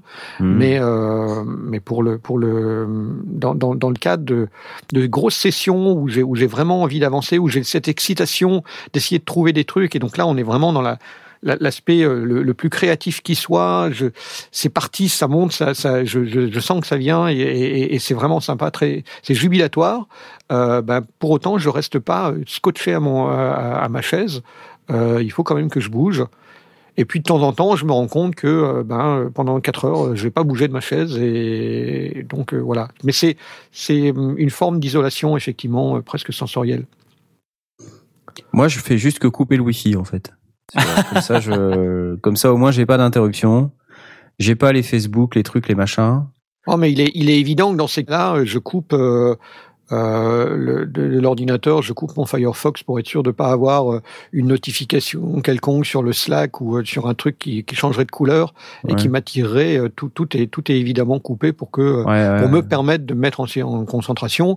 Et comme je dis sur mon smartphone, j'ai pas de j'ai pas d'application qui me qui m'appelle. Donc il y a que si on on m'envoyait un texto ou si on m'appelait que euh, ça sonnerait. D'ailleurs, il m'arrive que euh, ma famille euh, à table à l'heure du, repas m'envoie un texto pour me dire bon ça fait une demi-heure qu'on t'attend. Enfin qu'on qu'on t'a appelé. c'est la seule manière de, te faire sortir de ta bulle. C'est rigolo. Et moi, j'ai envie de vous poser une question parce qu'on parle souvent de d'être organisé justement pour maximiser le processus créatif. De cette manière-là, on n'a pas à réfléchir et il n'y a pas de contraintes et d'entraves. Euh, par exemple, euh, quand on fait de l'audio, classer euh, par exemple ces bibliothèques de son. Moi, je pense que pas par exemple si on fait de la, de la fiction audio, mais, aussi simplement faire de la musique électronique. euh, on a des bibliothèques de samples ou euh, je sais pas ses propres samples. Il y a des gens qui aiment bien classer, il y a des gens qui aiment pas classer. Est-ce que euh, vous pensez que c'est un frein classer? Est-ce que vous pensez que c'est un, un catalyseur? J'adorerais casser. Mais la base, elle est tellement grosse qu'il me faudrait des mois et je le ferai jamais. Donc, euh, ben, à chaque coup, je me farcis des recherches un peu pourries. Puis je réécoute ces vieux samples que j'arrive pas à me résoudre à acheter parce qu'ils sont un peu pourris, mais que dedans il y a un petit bout de son qui pourrait être utilisable un jour. Et, euh, j'y passe beaucoup de temps. Effectivement, là, je, de- je devrais euh, me poser et faire du, faire du gros ménage parce que ma base de son, elle est, elle est gigantesque. Elle se, elle se compte en dizaines de, en dizaines de gigas et, et en dizaines de milliers de, en, même maintenant en centaines de milliers de sons et c'est une catastrophe. Et, certains euh, ont pas vraiment de nom, euh, donc il faut que j'écoute. Ah, c'est dans des folders, mais le, le nom en dessous, c'est un peu pourri. Juste donc, partager avec euh, les gens qui nous écoutent euh, que sur le chat en ce moment, euh, il y a quelqu'un qui s'appelle Full Neji ou Full Negi, je sais pas comment ça se prononce. Et c'est assez rigolo. Euh, Il dit personnellement, je me tape la tête sur le mur parce que je fais de la merde, mais je m'aperçois la prochaine fois que toute la frustration accumulée depuis s'est transformée en expérience. c'est bien, C'est bien dit. Ouais. c'est bien. C'est c'est exactement ça. Euh, donc, euh, faut pas forcément euh, être trop frustré. Euh, c'est vrai que quand on quand on galère, qu'on se casse les dents sur un truc, en général, ça nous sert à un moment ou à un autre. Ben, ça revient à, à- à cette, euh, à ce, ce qu'on disait auparavant de, de cette sensation de tourner en rond et de de, de pas sortir, de pas sortir de ça. Euh, en réalité, il y a quand même du, du travail qui se fait, il y a quand même une évolution qui se fait. Et euh, oui, c'est c'est frustrant, mais ça marche. Ah, ça ouais. marche. Donc, À euh, toi, tu classes ou tu classes pas? Euh, moi, je j'ai j'ai pas trop ce problème parce que je pense contrairement à vous, j'ai pas vraiment beaucoup de bibliothèques de sons. Euh, moi, j'ai juste le Tal Electro, j'ai enfin j'ai euh, Reflector, j'ai trois quatre plugins euh, en dehors de, des plugins de Mado, donc euh, j'ai pas vraiment de presets à trier. Euh, à une époque, j'utilisais des des euh, comment ça s'appelle des impulse response de, de reverb Ouais, ou de, ouais. de trucs comme ça. Donc ceux-là, ils sont ils sont classés, mais il y en a pas beaucoup. En dehors de ça, j'ai non, j'ai pas vraiment ce problème. Je suis désolé. Donc euh, le jour où je m'achèterai beaucoup de plugins, oui. Euh, Donc c'est pas mais- pour mais ça que le. P sort pas. Donc Ah, attends, je vais demander à Aurine. Aurine, est-ce que toi, t'as as le problème? Non, moi, j'ai pas de problème. D'accord. C'était un, petit- un, un peu Aurine, ma façon de répondre, c'est ça? Attends, si tu veux, je peux, je peux changer ma réponse. Non, non, mais c'est bien. C'est ça nous rappelle qu'il qu'il est, qu'il est même avec nous quand il est pas avec nous. C'est génial. Je suis influencé. C'est ça. Et euh, Jay, toi, tu, tu fais aussi donc de la musique électronique, de la fiction sonore. Donc j'imagine, euh, tu sais, quand tu fais de la musique électronique, tu, tu, tu, tu classes ou pas tes, tes pré-productions là dans tes euh, 8, 8 pétabytes euh, de trucs que t'as? Les hectogigas. Les hectogigas. Moi, j'ai un dossier musique Ouais. et je fous tout dedans. Oh putain, ouais. et tu tries par date. Effectivement, si c'est ça, ouais, on peut dire que je classe quoi. parce Je que trie même pas par date, je trie par ordre alphabétique, ce qui est Ah encore là pire. Ah, C'est une catastrophe. En oh revanche, non. Hmm. j'ai un dossier Sonotech. À l'intérieur du dossier Sonotech, il y a euh, bruit humain, bruit de ville, euh, météorologie, euh, ameublement. Voilà, c'est c'est tous mes, mes bruitages en fait. Ouais, C'est- moi j'ai ça aussi. Et j'ai un Varia et il contient Ah oui, 92% de tout le reste. Ah merde, divers, un Autre. dossier divers. temporaire. Temp. Ah, J'ai Temp j'ai un dossier qui s'appelle son à classer. Ouais. Ah. Ouais. Non, Ouais, mais moi, je classe ouais. mes bruitages parce que euh, mes bruitages, quand, quand je suis au montage, c'est la chose euh, que euh, je fais le plus. C'était c'est chercher mes bruitages. Parce que une fois que j'ai posé mes voix, ben c'est fait. Mais après, il faut poser tous les bruitages. Et il y en a un paquet de bruitages Ouais, dans un épisode. Et donc du coup, c'est quelque chose euh, que je fais importer fichier son, importer fichier son, importer fichier son. À chaque fois, c'est pour des bruitages. Et donc du coup, là, je me suis mis à classer mes bruitages pour gagner du temps euh, au montage. Mais, euh, mais je crois que c'est à peu près tout. Alors, évidemment, j'ai un dossier VST.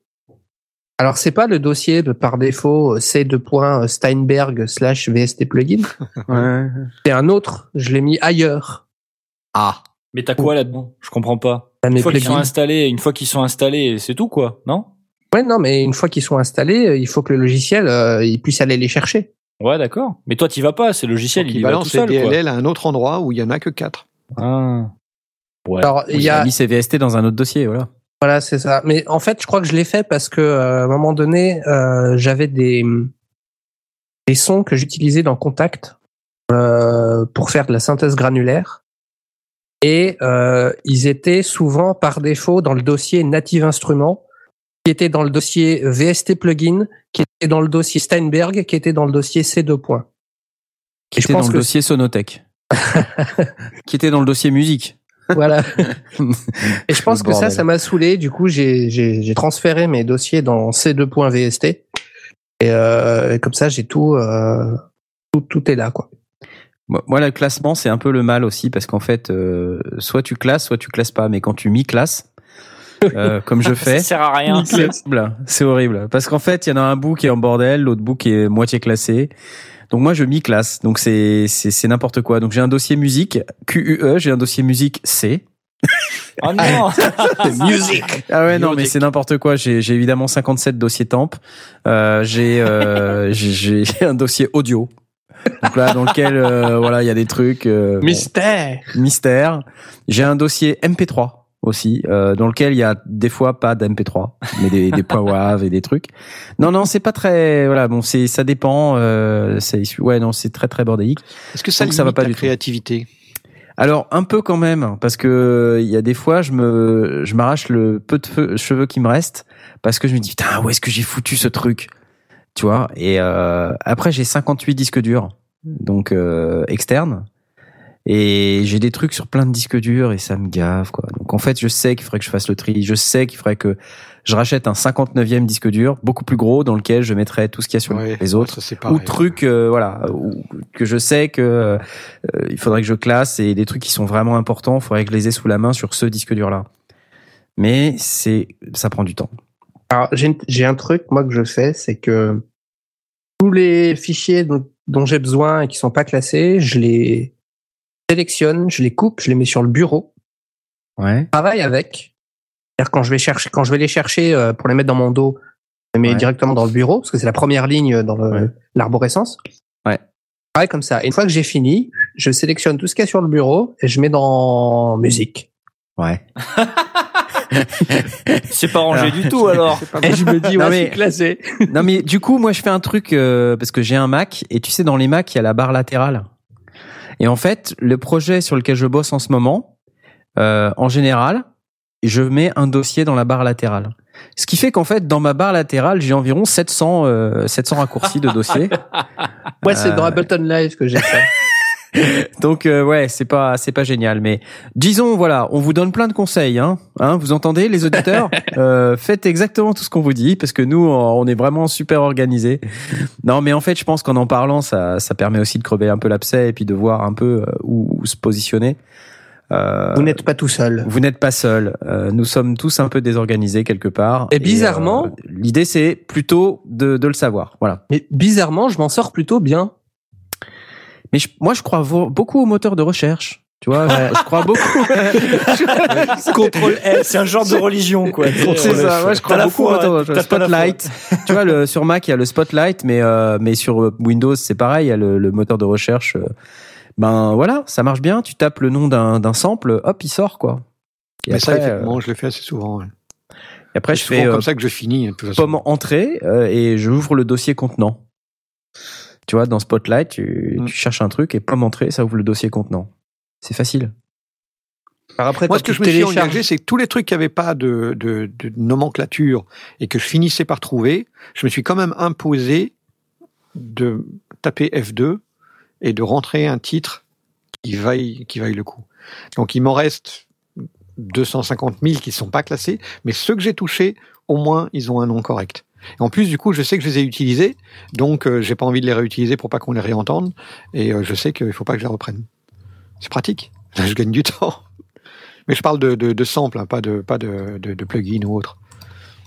Il y, a- un autre truc aussi qui est, pénible, c'est euh, dans mon fichier euh, Sonotech, dans le dossier météorologie, par exemple, j'ai euh, orage01.wav, orage02.wav, Ouais. Oui, ça pluie aussi, ouais. 01.wav, pluie 02.wav, et euh, Bah, tu sais que c'est de la pluie. Bon, ouais, mais j'en ai 12 comme ça, des pluies. Et à Choco, Donc, euh, hein. Donc clairement, on n'a pas de solution hein, pour le classement. C'est ça. Euh, Voilà, désolé. Ouais, bah, c'est pas pire que d'avoir euh, track 1. Track 1. Point Ah wav, oui, oui, ça, track j'en ai track point 1, wav. point wav, ouais. tu vois. Et là, parfois, le dossier, il a un titre à peu près correct, donc tu arrives à peu près à t'en sortir. Voilà. Parfois. Pas toujours. Et après, Ah, il et faut les aller chercher dans l'index PDF qui explique euh, ce que ce que c'est track 1, qu'est-ce que c'est track 2, qu'est-ce que c'est track 3. Bon. Après, dans Reaper, il a, le Reaper, lui, il sauvegarde les formes d'ondes en point reapix. Ouais. Et, euh, et à chaque fois euh, que tu poses un, un objet sonore, un fichier sur une Hmm, piste, Ça fait un point réapix. ça fait euh, déjà le. le Qu'est-ce que c'est chiant ce truc? Ça Ouais. te fout des trucs, des fichiers des- partout sur ton Ça te- disque. C'est tu dois avoir 2 ou 3 gigas de, De de reapix. reapix. Bon, ça, une, recherche, une recherche globale pour faire le ménage, ça, c'est pas très compliqué. Ça sert à rien en fait, parce que quand tu quand tu les Bah, dès supprimes, que tu vas le réouvrir, il va le recréer. Ouais, il va les recréer. Mais ceux que ceux que tu as ouverts, enfin ceux qui ont été créés il y a 5 ans, euh, euh, le jour où tu as vraiment besoin de réouvrir ton projet, bah, il, ré- il recréera le réapix, c'est pas bien grave. Oui, puis bien souvent. Mais tu, tu euh, peux probablement euh, euh, faire en sorte qu'il ne soit pas sauvegardé. Mais ça, j'ose pas le faire en fait, je crois. Si je décoche la case, il Là, va si m'arriver tu, des si tu bricoles. décoches, la seule chose, c'est qu'il mettra plus de temps à réouvrir ton projet.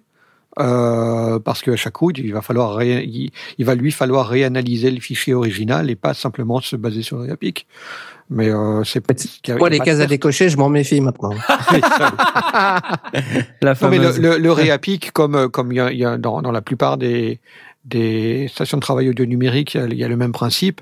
Euh, la- le seul truc, c'est qu'il commence par scanner le fichier pour pouvoir te dessiner la forme d'onde de, de manière rapide, et donc il sauvegarde.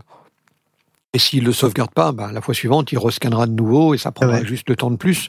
Si tu as des gros projets, ça vaut le coup quand même de les sauvegarder parce que chaque fois que tu roules le projet, ben du coup, tu passes pas un quart d'heure à, voir le système te charger piste à piste, il, il te balance directement ton projet. Mais c'est la seule chose que ça, c'est le seul avantage que ça a. T'es pas Mhm. obligé de les. Ça, ça n'apporte rien de plus qu'un gain de temps. Hein. Et là, on en arrive où faudrait que je le fasse. C'est encore autre chose. Bon, mais alors, pour être euh, plus efficace dans ces prods, euh, un des trucs dont on avait un peu parlé euh, dans d'autres émissions, c'est définir des objectifs, quoi. Travailler un peu sous contrainte, non? Le, La deadline, ça, c'est vraiment le truc qui, euh, Qui en général, ça, ça. Mais si, ça marche. Si, ça marche. Alors, ça a marché quand on a voulu sortir le choc des zéros et que Synops Live fermait et qu'on s'est dit on sortira Synops, euh, le, le choc des zéros avant la fermeture de Synops Live. Là, ça a marché. On avait une vraie contrainte. Euh, mais euh, dans d'autres, euh, je si, ne citerai pas d'exemple autour de la table. Mais, Mais va mourir, mais va mourir, euh, non, mais je ne citerai pas d'exemple. Pourquoi est-ce que tu te sens visé Mais parce que, parce que voilà, je suis comme ça, moi. Je, je, je, je rentre dedans. Non, mais regarde l'émission de Noël. L'émission de Noël, c'était une bonne deadline. De Ah dire, ouais. tiens, on va Voilà, chacun se faire une prod. Euh, mine de rien, même si moi l'EP aujourd'hui je l'ai pas sorti, le fait de m'être fixé des deadlines, de me dire, ça peut, c'est pas forcément une deadline du tu vas le sortir à la fin du mois, ça, Ça peut être fait bosser dessus. à la fin de la semaine, euh, je veux avoir fait les guitares ou euh, tel jour, je veux avoir euh, la structure. Tu vrai. vois, et euh, ça, vrai, ça m'a beaucoup fait avancer en fait, parce que des fois tu pars, t'es là, tu sais pas quoi faire, tu sais pas par quelle boule prendre, machin, et en fin de compte, le fait de, de te faire une liste, vraiment de l'écrire, il faut l'écrire, il faut pas que l'avoir dans la tête, il faut l'avoir sous les yeux, d'avoir une liste de, de, de trucs à faire, Ouais. et euh, et tu tu tu tu les coches au fur et à mesure quoi. Donc euh, ben là quand je vous ai fait écouter le le le P la dernière fois, bah j'ai noté les différents items que je dois corriger et je je sais où j'en suis quoi. Mhm. Alors ça, c'est une méthode qui s'appelle Getting Things Done. Euh, si vous cherchez sur Internet un truc qui s'appelle Getting Things Done, vous verrez qu'il y a plein de mecs qui parlent de ça. Et en fait, c'est quoi? C'est faire des, listes euh, et puis euh, les garder sous les yeux et décocher ou cocher les trucs en fonction de quand vous les avez faits. Et surtout, c'est très important, gardez bien quelque part, à portée de vue, la liste des trucs que vous avez fait sur un projet donné. Quand vous travaillez par exemple sur un EP, euh, vous faites une longue liste de tous les trucs qu'il y a à faire et tous les trucs qui sont faits, vous les barrez, mais vous les gardez sur la liste pour les Ouais. voir barrés. Ouais, et ouais. semble-t-il, c'est un effet, euh, c'est un effet psychologique, très fort. Donc, euh, getting things done. Mais je, je retiens le, le côté post-it, c'est c'est intéressant qu'on nous qu'on nous met sur le, le chat. On dit les deadlines pour moi ça a marché, mais ça marche plus. Même les post-it. Euh, voilà. Bon, Redscape nous dit que le Getting Things Done c'est de la merde. Bon, oui, pourquoi pas, mais euh, ok, mais euh, c'est ok, mais c'est une c'est une manière comme une autre, si tu veux, d'essayer d'arriver à faire des choses. Euh, après, on n'est pas là non plus pour se pour être comme au boulot, quoi. Euh, c'est c'est pas ça, mais euh, Ouais, il faut pas oublier que là, on s'adresse à des gens qui sont des home studistes c'est du et loisir. que par, par essence, voilà, c'est le, le la liberté, euh, le, la, la, la, la passion, l'humeur, l'envie euh, prime sur des deadlines et justement, on n'est pas au boulot et on n'est pas euh, contraint par qui que ce soit.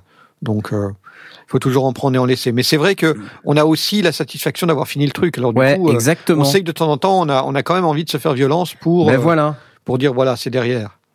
Et puis il faut en fait ça revient finalement à être un peu un petit peu honnête honnête avec soi-même. Euh, regardez par exemple moi la semaine dernière j'ai acheté un plugin j'ai acheté euh, Abero de Modern Drummer. Hmm. Wow. Euh, bon, ben euh, au début je me suis dit euh, allez bah ce soir je le teste sur mon projet. En fait euh, finalement je me suis dit ben tu sais quoi? Non ça tu le feras demain ce soir. T'ouvres une session vide et puis bah tu tu tu lis un peu la doc, euh, Ouais, tu trifouilles un peu le plugin Tu, à tu part. tu l'étudies, ouais. Et il faut savoir se dire, ben ça, je le fais euh, à part, parce que bon, on n'a pas tous euh, le temps de passer quatre heures sur nos projets le soir. hein. Des fois, tu tu t'y passes à peine une heure. Donc, euh, de, de de te dire, ben allez, euh, au début, je vais un peu trifouiller le plugin, et puis après, euh, je vais je vais le mettre dans ma session, et puis on verra bien. Euh, c'est le meilleur moyen de te dire, bah à la fin de ma séance, putain, vas-y, j'ai pas avancé, j'ai rien fait. Tu vois? Que finalement te dire, ben ok, ce soir, je me concentre sur, j'ouvre le plugin et puis je regarde ce que ça fait.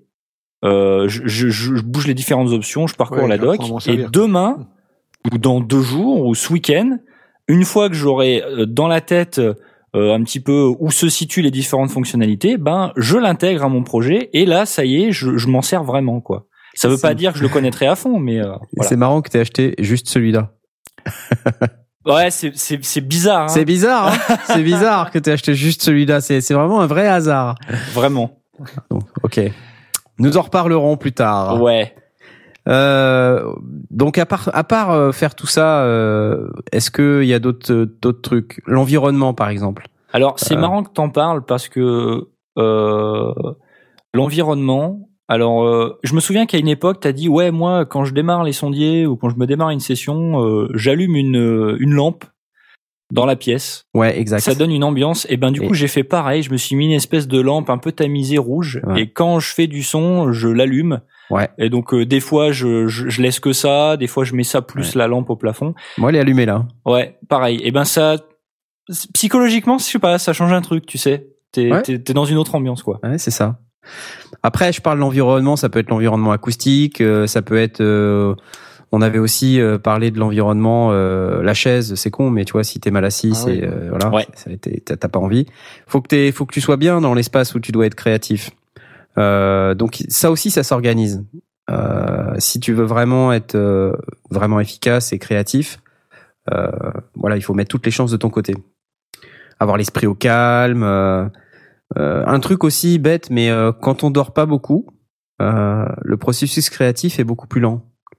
Ou quand on boit trop de café, ou qu'on est irrité, ou que ça va pas. Donc il faut vraiment être dans un mood assez particulier quand on veut maximiser le processus créatif.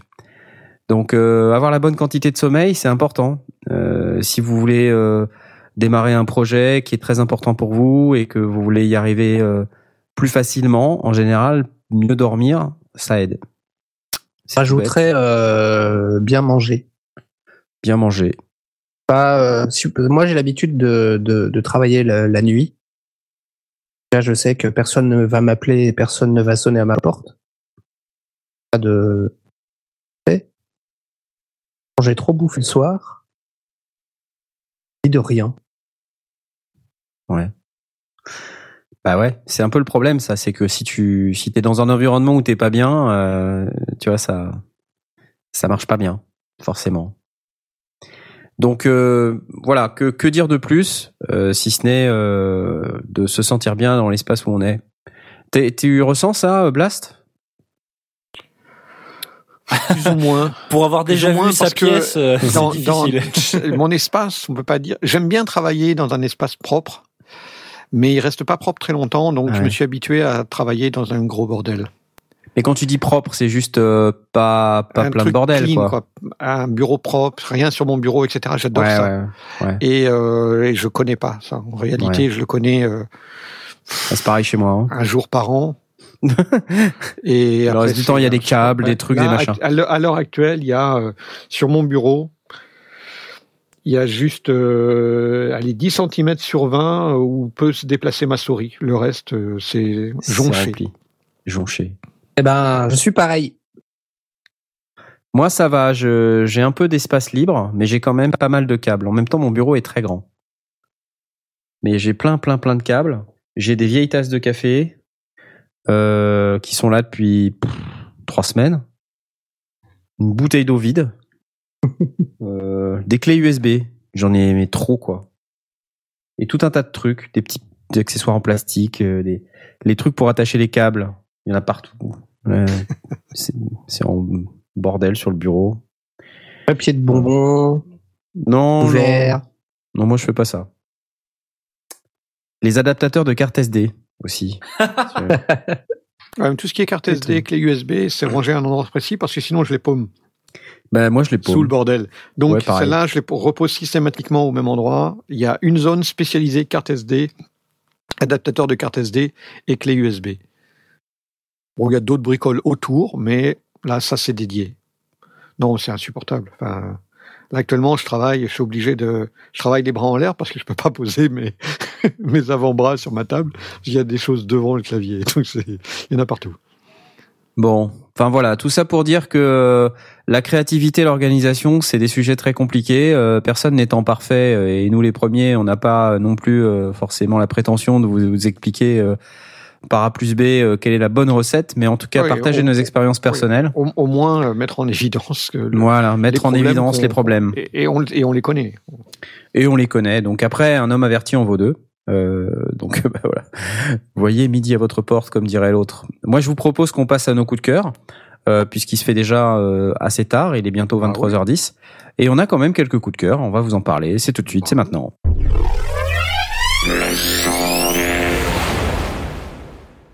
Euh, moi, je veux commencer à nouveau. Euh, je sais pas si vous avez remarqué, euh, mais j'ai posté quelques vidéos là ces derniers temps, et en particulier aujourd'hui, j'en ai posté une ce matin d'un d'un MS20 qu'on m'a prêté. A un, un, un ami qui s'appelle Manu, qui habite également à Londres, qui possède plein d'instruments chez lui, super sympa. Il a un Fender Rhodes 73, il a euh, une Fender Jazz Bass euh, et un MS20 en plus d'avoir un superbe piano. Magnifique.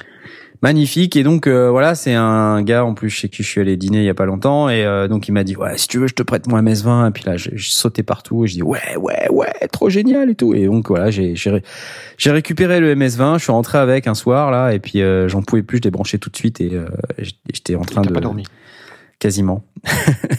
et du coup, bah voilà, j'ai fait une petite vidéo qui dure euh, entre 15 et 20 minutes, euh, qui montre un petit peu ce que ça fait. C'est très marrant euh, de toucher un vrai vintage, euh, même s'il y a plus vintage que le Core Game S20. Mais en plus, le sien, il a ce côté, sais, poussiéreux, euh, qui- qui- il a traîné longtemps dans, enfin, sur une table, comme chez Blast par exemple, euh... non, je déconne. Mais en fait, c'était hyper un MS20 agréable. Sur une table, tu rigoles. C'est hyper agréable parce que empilé sur un truc, sur un une pile de magazines, euh, légèrement de travers quelque part. euh, ne peut pas être posé sur une table. C'est impensable. Donc du coup, euh, voilà, j'ai j'ai j'ai bien aimé le côté très immédiat de la machine où euh, bah il y a tous les boutons en façade, il y a pas de preset, euh, il y a pas d'écran LCD, il y a rien. C'est les boutons, ils sont tournés comme ils sont tournés et c'est le son que tu auras quand tu vas jouer. Voilà.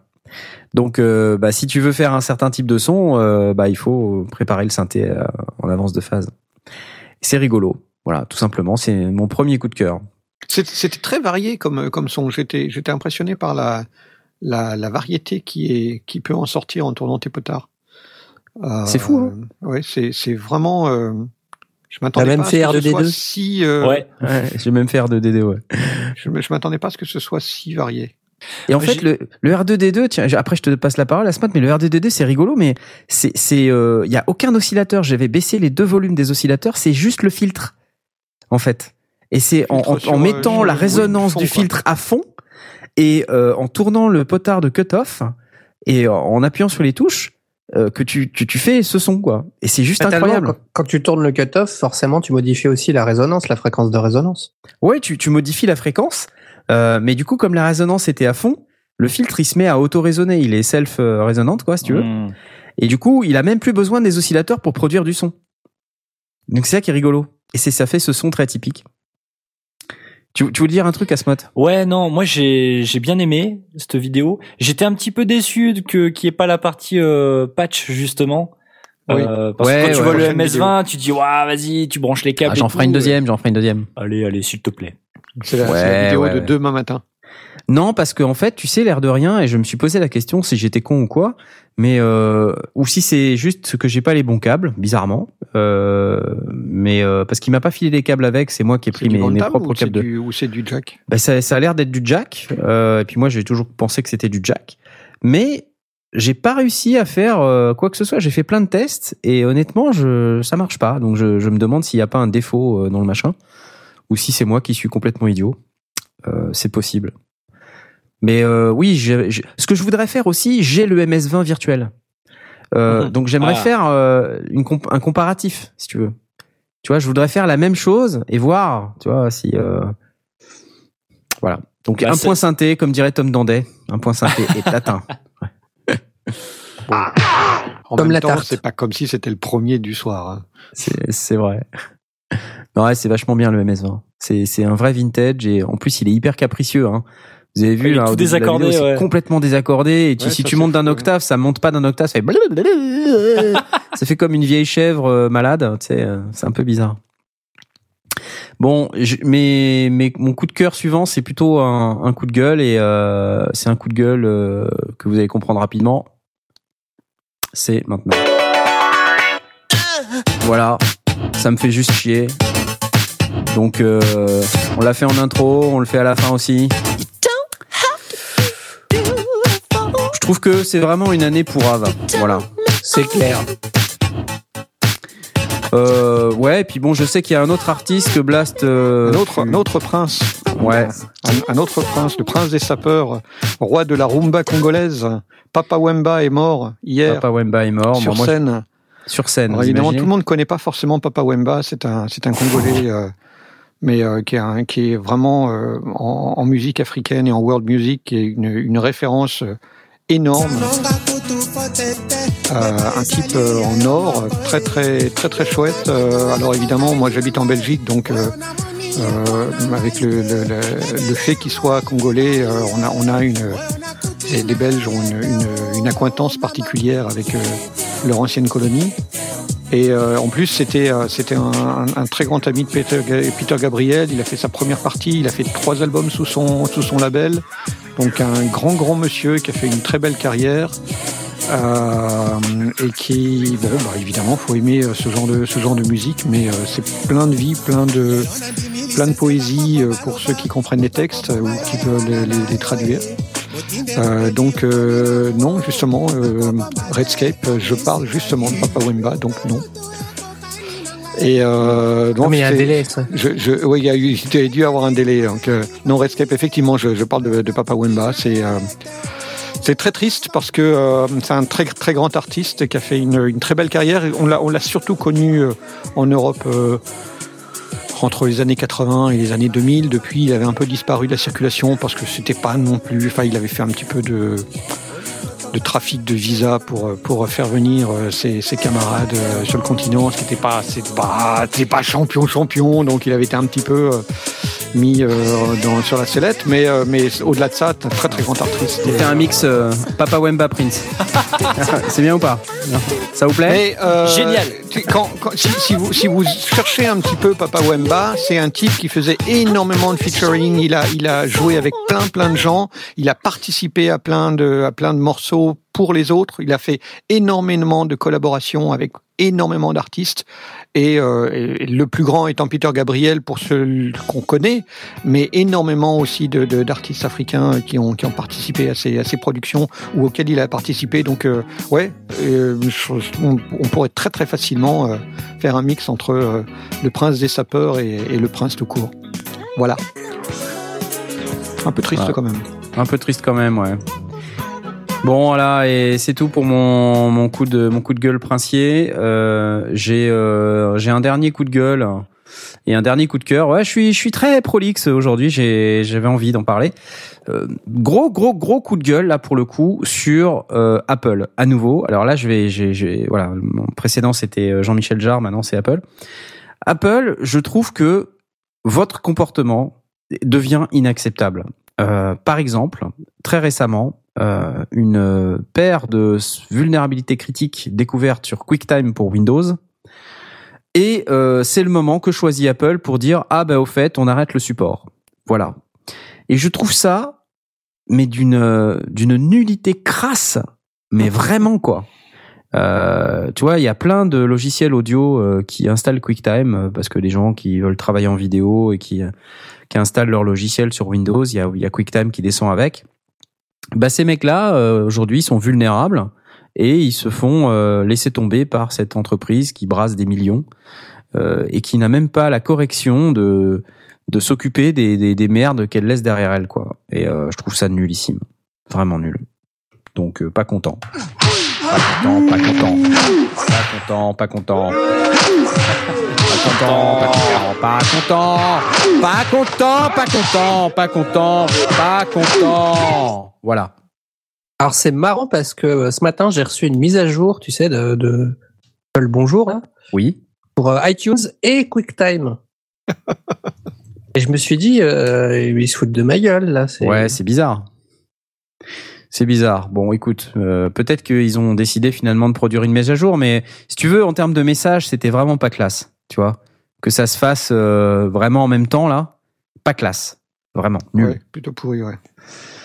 Euh, mon dernier coup de cœur cette fois-ci, c'est euh, c'est un autre truc euh, qui est qui a rien à voir avec la choucroute que j'ai découvert cette semaine et qui qui est qui, c'est un blog vidéo donc un, un vlog d'un New-Yorkais qui fait une ou deux vidéos par jour et c'est des vidéos qui sont d'un creux euh, pas possible qui qui qui ressemblent à rien enfin si, ça ressemble à quelque chose au contraire c'est hyper bien foutu c'est euh, une qualité euh, magnifique le mec il met de la musique et tout derrière c'est vachement chouette il se fait chier mais c'est un New-Yorkais qui, qui, qui nous raconte sa vie sur Internet.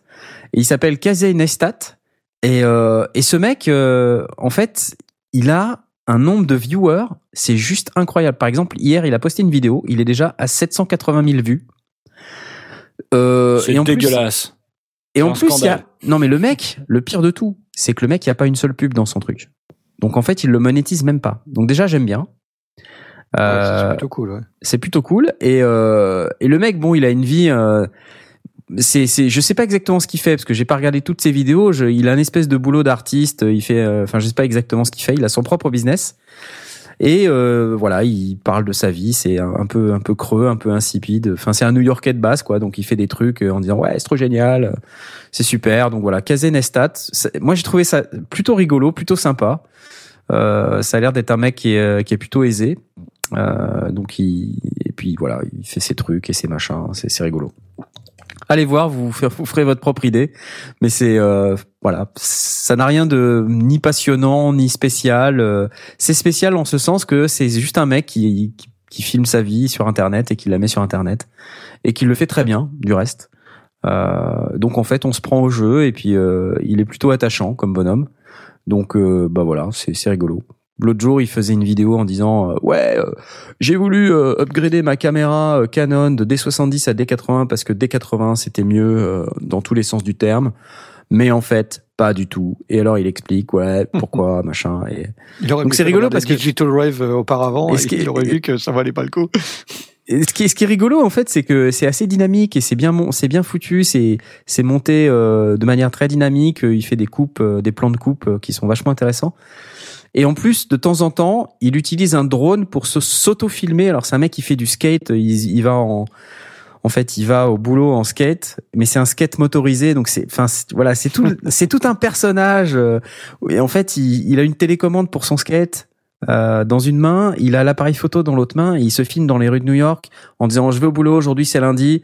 Le lundi, c'est le jour que je préfère dans la semaine parce que c'est trop génial, tu vois. Et, et le mec, il voilà, il se filme en plein soleil, il a une image full HD de la mort, euh, enfin superbe. euh, non, c'est c'est c'est marrant quoi. Enfin c'est, j'ai regardé quelques quelques-unes de ses vidéos, c'est c'est rigolo. Voilà. Là, il vient de poster une vidéo qui c'est Not while I'm driving, et donc il se filme pendant qu'il conduit. Donc je pense que s'il va avoir des problèmes s'il continue comme ça. Donc il se sert pas de son téléphone. Voilà. Il a un autre jour, il a trouvé une GoPro dans l'océan. Donc il nous a Ah. fait un. c'est ça, le mec qui se balade, il a trouvé une GoPro. Trop cool. Donc et après, bon, c'est un surfeur qui a paumé sa GoPro. Alors je sais pas si finalement il a retrouvé le mec, mais voilà, bon c'est rigolo. Après il y a une autre vidéo où il euh, où il peint ses lunettes. Donc en fait il s'est fait sa propre image. Il a des lunettes de soleil peintes et qui et qu'il a ensuite frotté pour euh, pouvoir récupérer la fonction lunettes de ses lunettes de soleil. Mm. Mais il les a peintes en blanc et du coup ça leur laisse un look, euh, tu vois, euh, très, enfin très spécial. Donc euh, voilà, c'est un mec il a, il a vraiment un truc en plus, je trouve. C'est rigolo. Allez voir, allez voir. Kazenestat. C'est tout pour moi. Blast. Tu as certainement quelque chose à nous dire. Moi, je voudrais, souligner euh, euh, le, un type que je suis depuis pas mal de temps. Euh, il s'appelle Curtis Judd. C'est un Américain. Il, euh, euh, il est photographe, euh, vidéaste. euh, il, il vit de la photographie. euh, Il fait des photographies de mariage, des événements, de machin comme ça.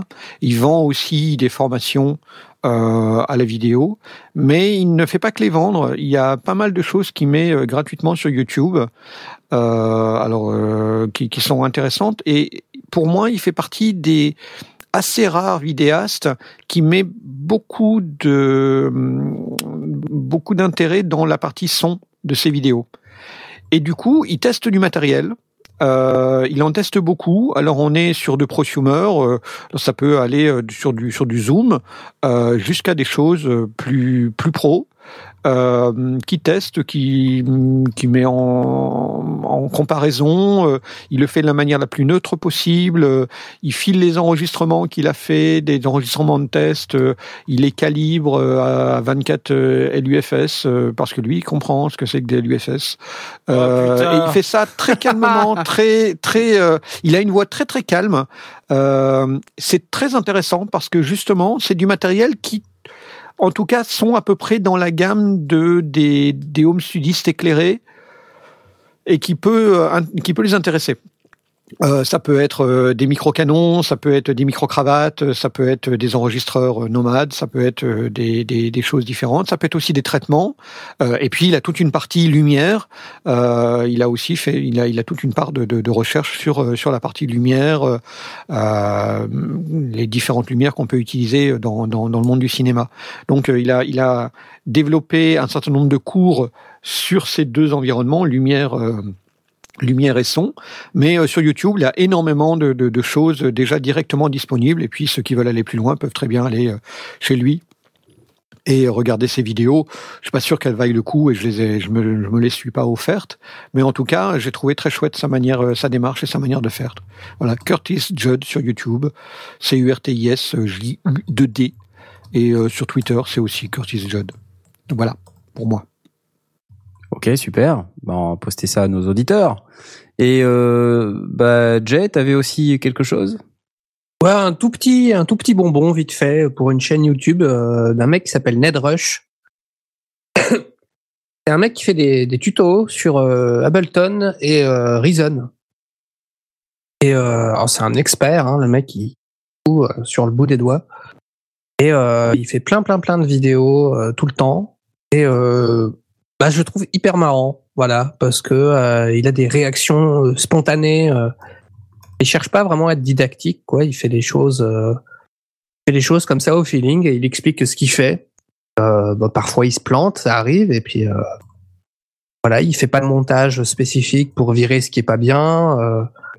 Montre bien ce qui se passe quand on se trompe, voilà. Mais il a un certain humour euh, qui me fait beaucoup rire parce qu'il est, il est vachement spontané. euh, des fois, il pousse des grands cris euh, quand il trouve que quelque chose est vachement bien. Enfin, c'est, il est, il- c'est un mec qui est super authentique et, euh, et j'aime beaucoup. Et euh, voilà, c'est pas non plus euh, hyper révolutionnaire, mais euh, tenais à partager. euh, c'est en anglais, mais voilà pour ceux qui ça dérange pas, je vous conseille parce que c'est marrant. Et en plus, on apprend des trucs sous Ableton et, et Reason.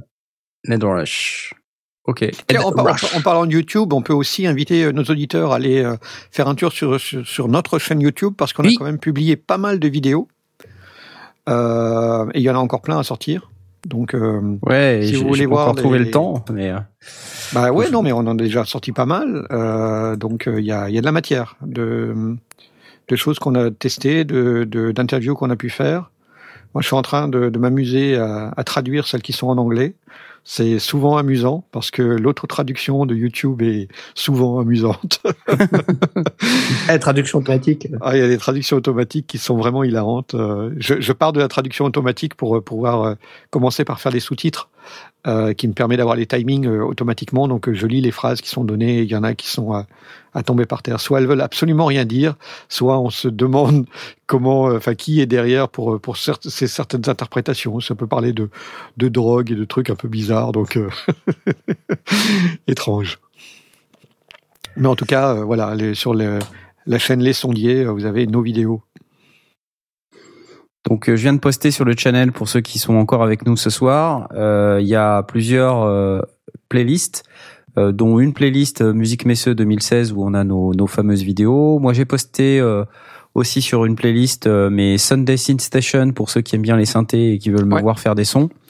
Euh, c'est rigolo, je me je m'amuse, voilà, je prends un synthé, bam, euh, je fais des sons pendant cinq minutes. Je pense que je vais le faire sur le Mini Nova aussi, Asmot. Donc, euh, et puis je ferai peut-être euh, Cool. un, une revue un peu détaillée du Mini Nova, donc en français, comme ça, ça permettra aux gens de savoir un petit peu de quoi ils retournent et de se faire une meilleure idée de ce qu'il y a dans le, dans le bestiau. Et puis aussi fa- fabriquer des sons comme ça, euh, faire peut-être une petite dizaine de vidéos où je fabrique des sons pour montrer un peu les capacités du truc parce que c'est une vraie belle machine et euh, les gens se rendent pas compte, mais c'est un vrai beau synthé. Ouais, trop génial. Et puis je le ferai aussi sur d'autres autres trucs que j'ai. Euh, c'est tout pour ce soir. Donc, euh, bah, on est très content d'avoir fait cette émission, évidemment, comme d'habitude. Euh, la prochaine émission, comme d'habitude, deuxième et dernier dimanche de chaque mois, sera donc le 8 mai, qui sera le deuxième dimanche de mai. Sachez, messieurs, que je serai en Islande le 1er mai. C'est pas génial, ça? Oh. euh, pour la deuxième fois, j'y retourne. Alors les gens me demandent mais quoi, tu vas une deuxième fois? Moi j'y suis allé une fois et j'ai pas du tout ressenti le besoin d'y retourner. Euh, ok, bah moi si, tu vois, moi j'ai adoré, donc euh, j'ai fait le, le sud de l'île la première fois, là je vais faire le nord. Et pourquoi spécialement le 1er mai? Euh, parce que c'est la semaine où j'ai des vacances et où euh, il y a un pont euh, pour l'école aussi. Du coup, cool. euh, voilà, Effectivement. C'est une- les gamins n'ont pas d'école. Des potes Donc- qui sont allés en Islande l'année dernière, je crois il y a deux ans. C'est un, c'est un pays euh, qui est d'une beauté incroyable. hein. Faut pas y aller pour les Islandais, par contre, malheureusement, mais euh, c'est. Il paraît qu'il y a plein de Français là-bas. Ah bon? Ouais. En tout cas, mes potes, ils ont mais- rencontré euh, plein de Français. D'accord. Ils ont dit que c'était un peu l'arnaque, mais C'était la semaine. Donc voilà, et donc on sera euh, le 8, le 8 mai euh, avec vous. C'est un jour férié. Alors. Pas on bosse- d'excuses. On bossera quand même. dimanche, quoi. Ouais. Ouais, bon, on, on récupérera. On prendra un jour de récup plus tard, les gars. Ouais, c'est ça. Mm. Et euh, comme d'habitude, on n'a pas choisi le sujet, euh, donc euh, ben, on vous dira ce que c'est euh, quand on l'aura choisi.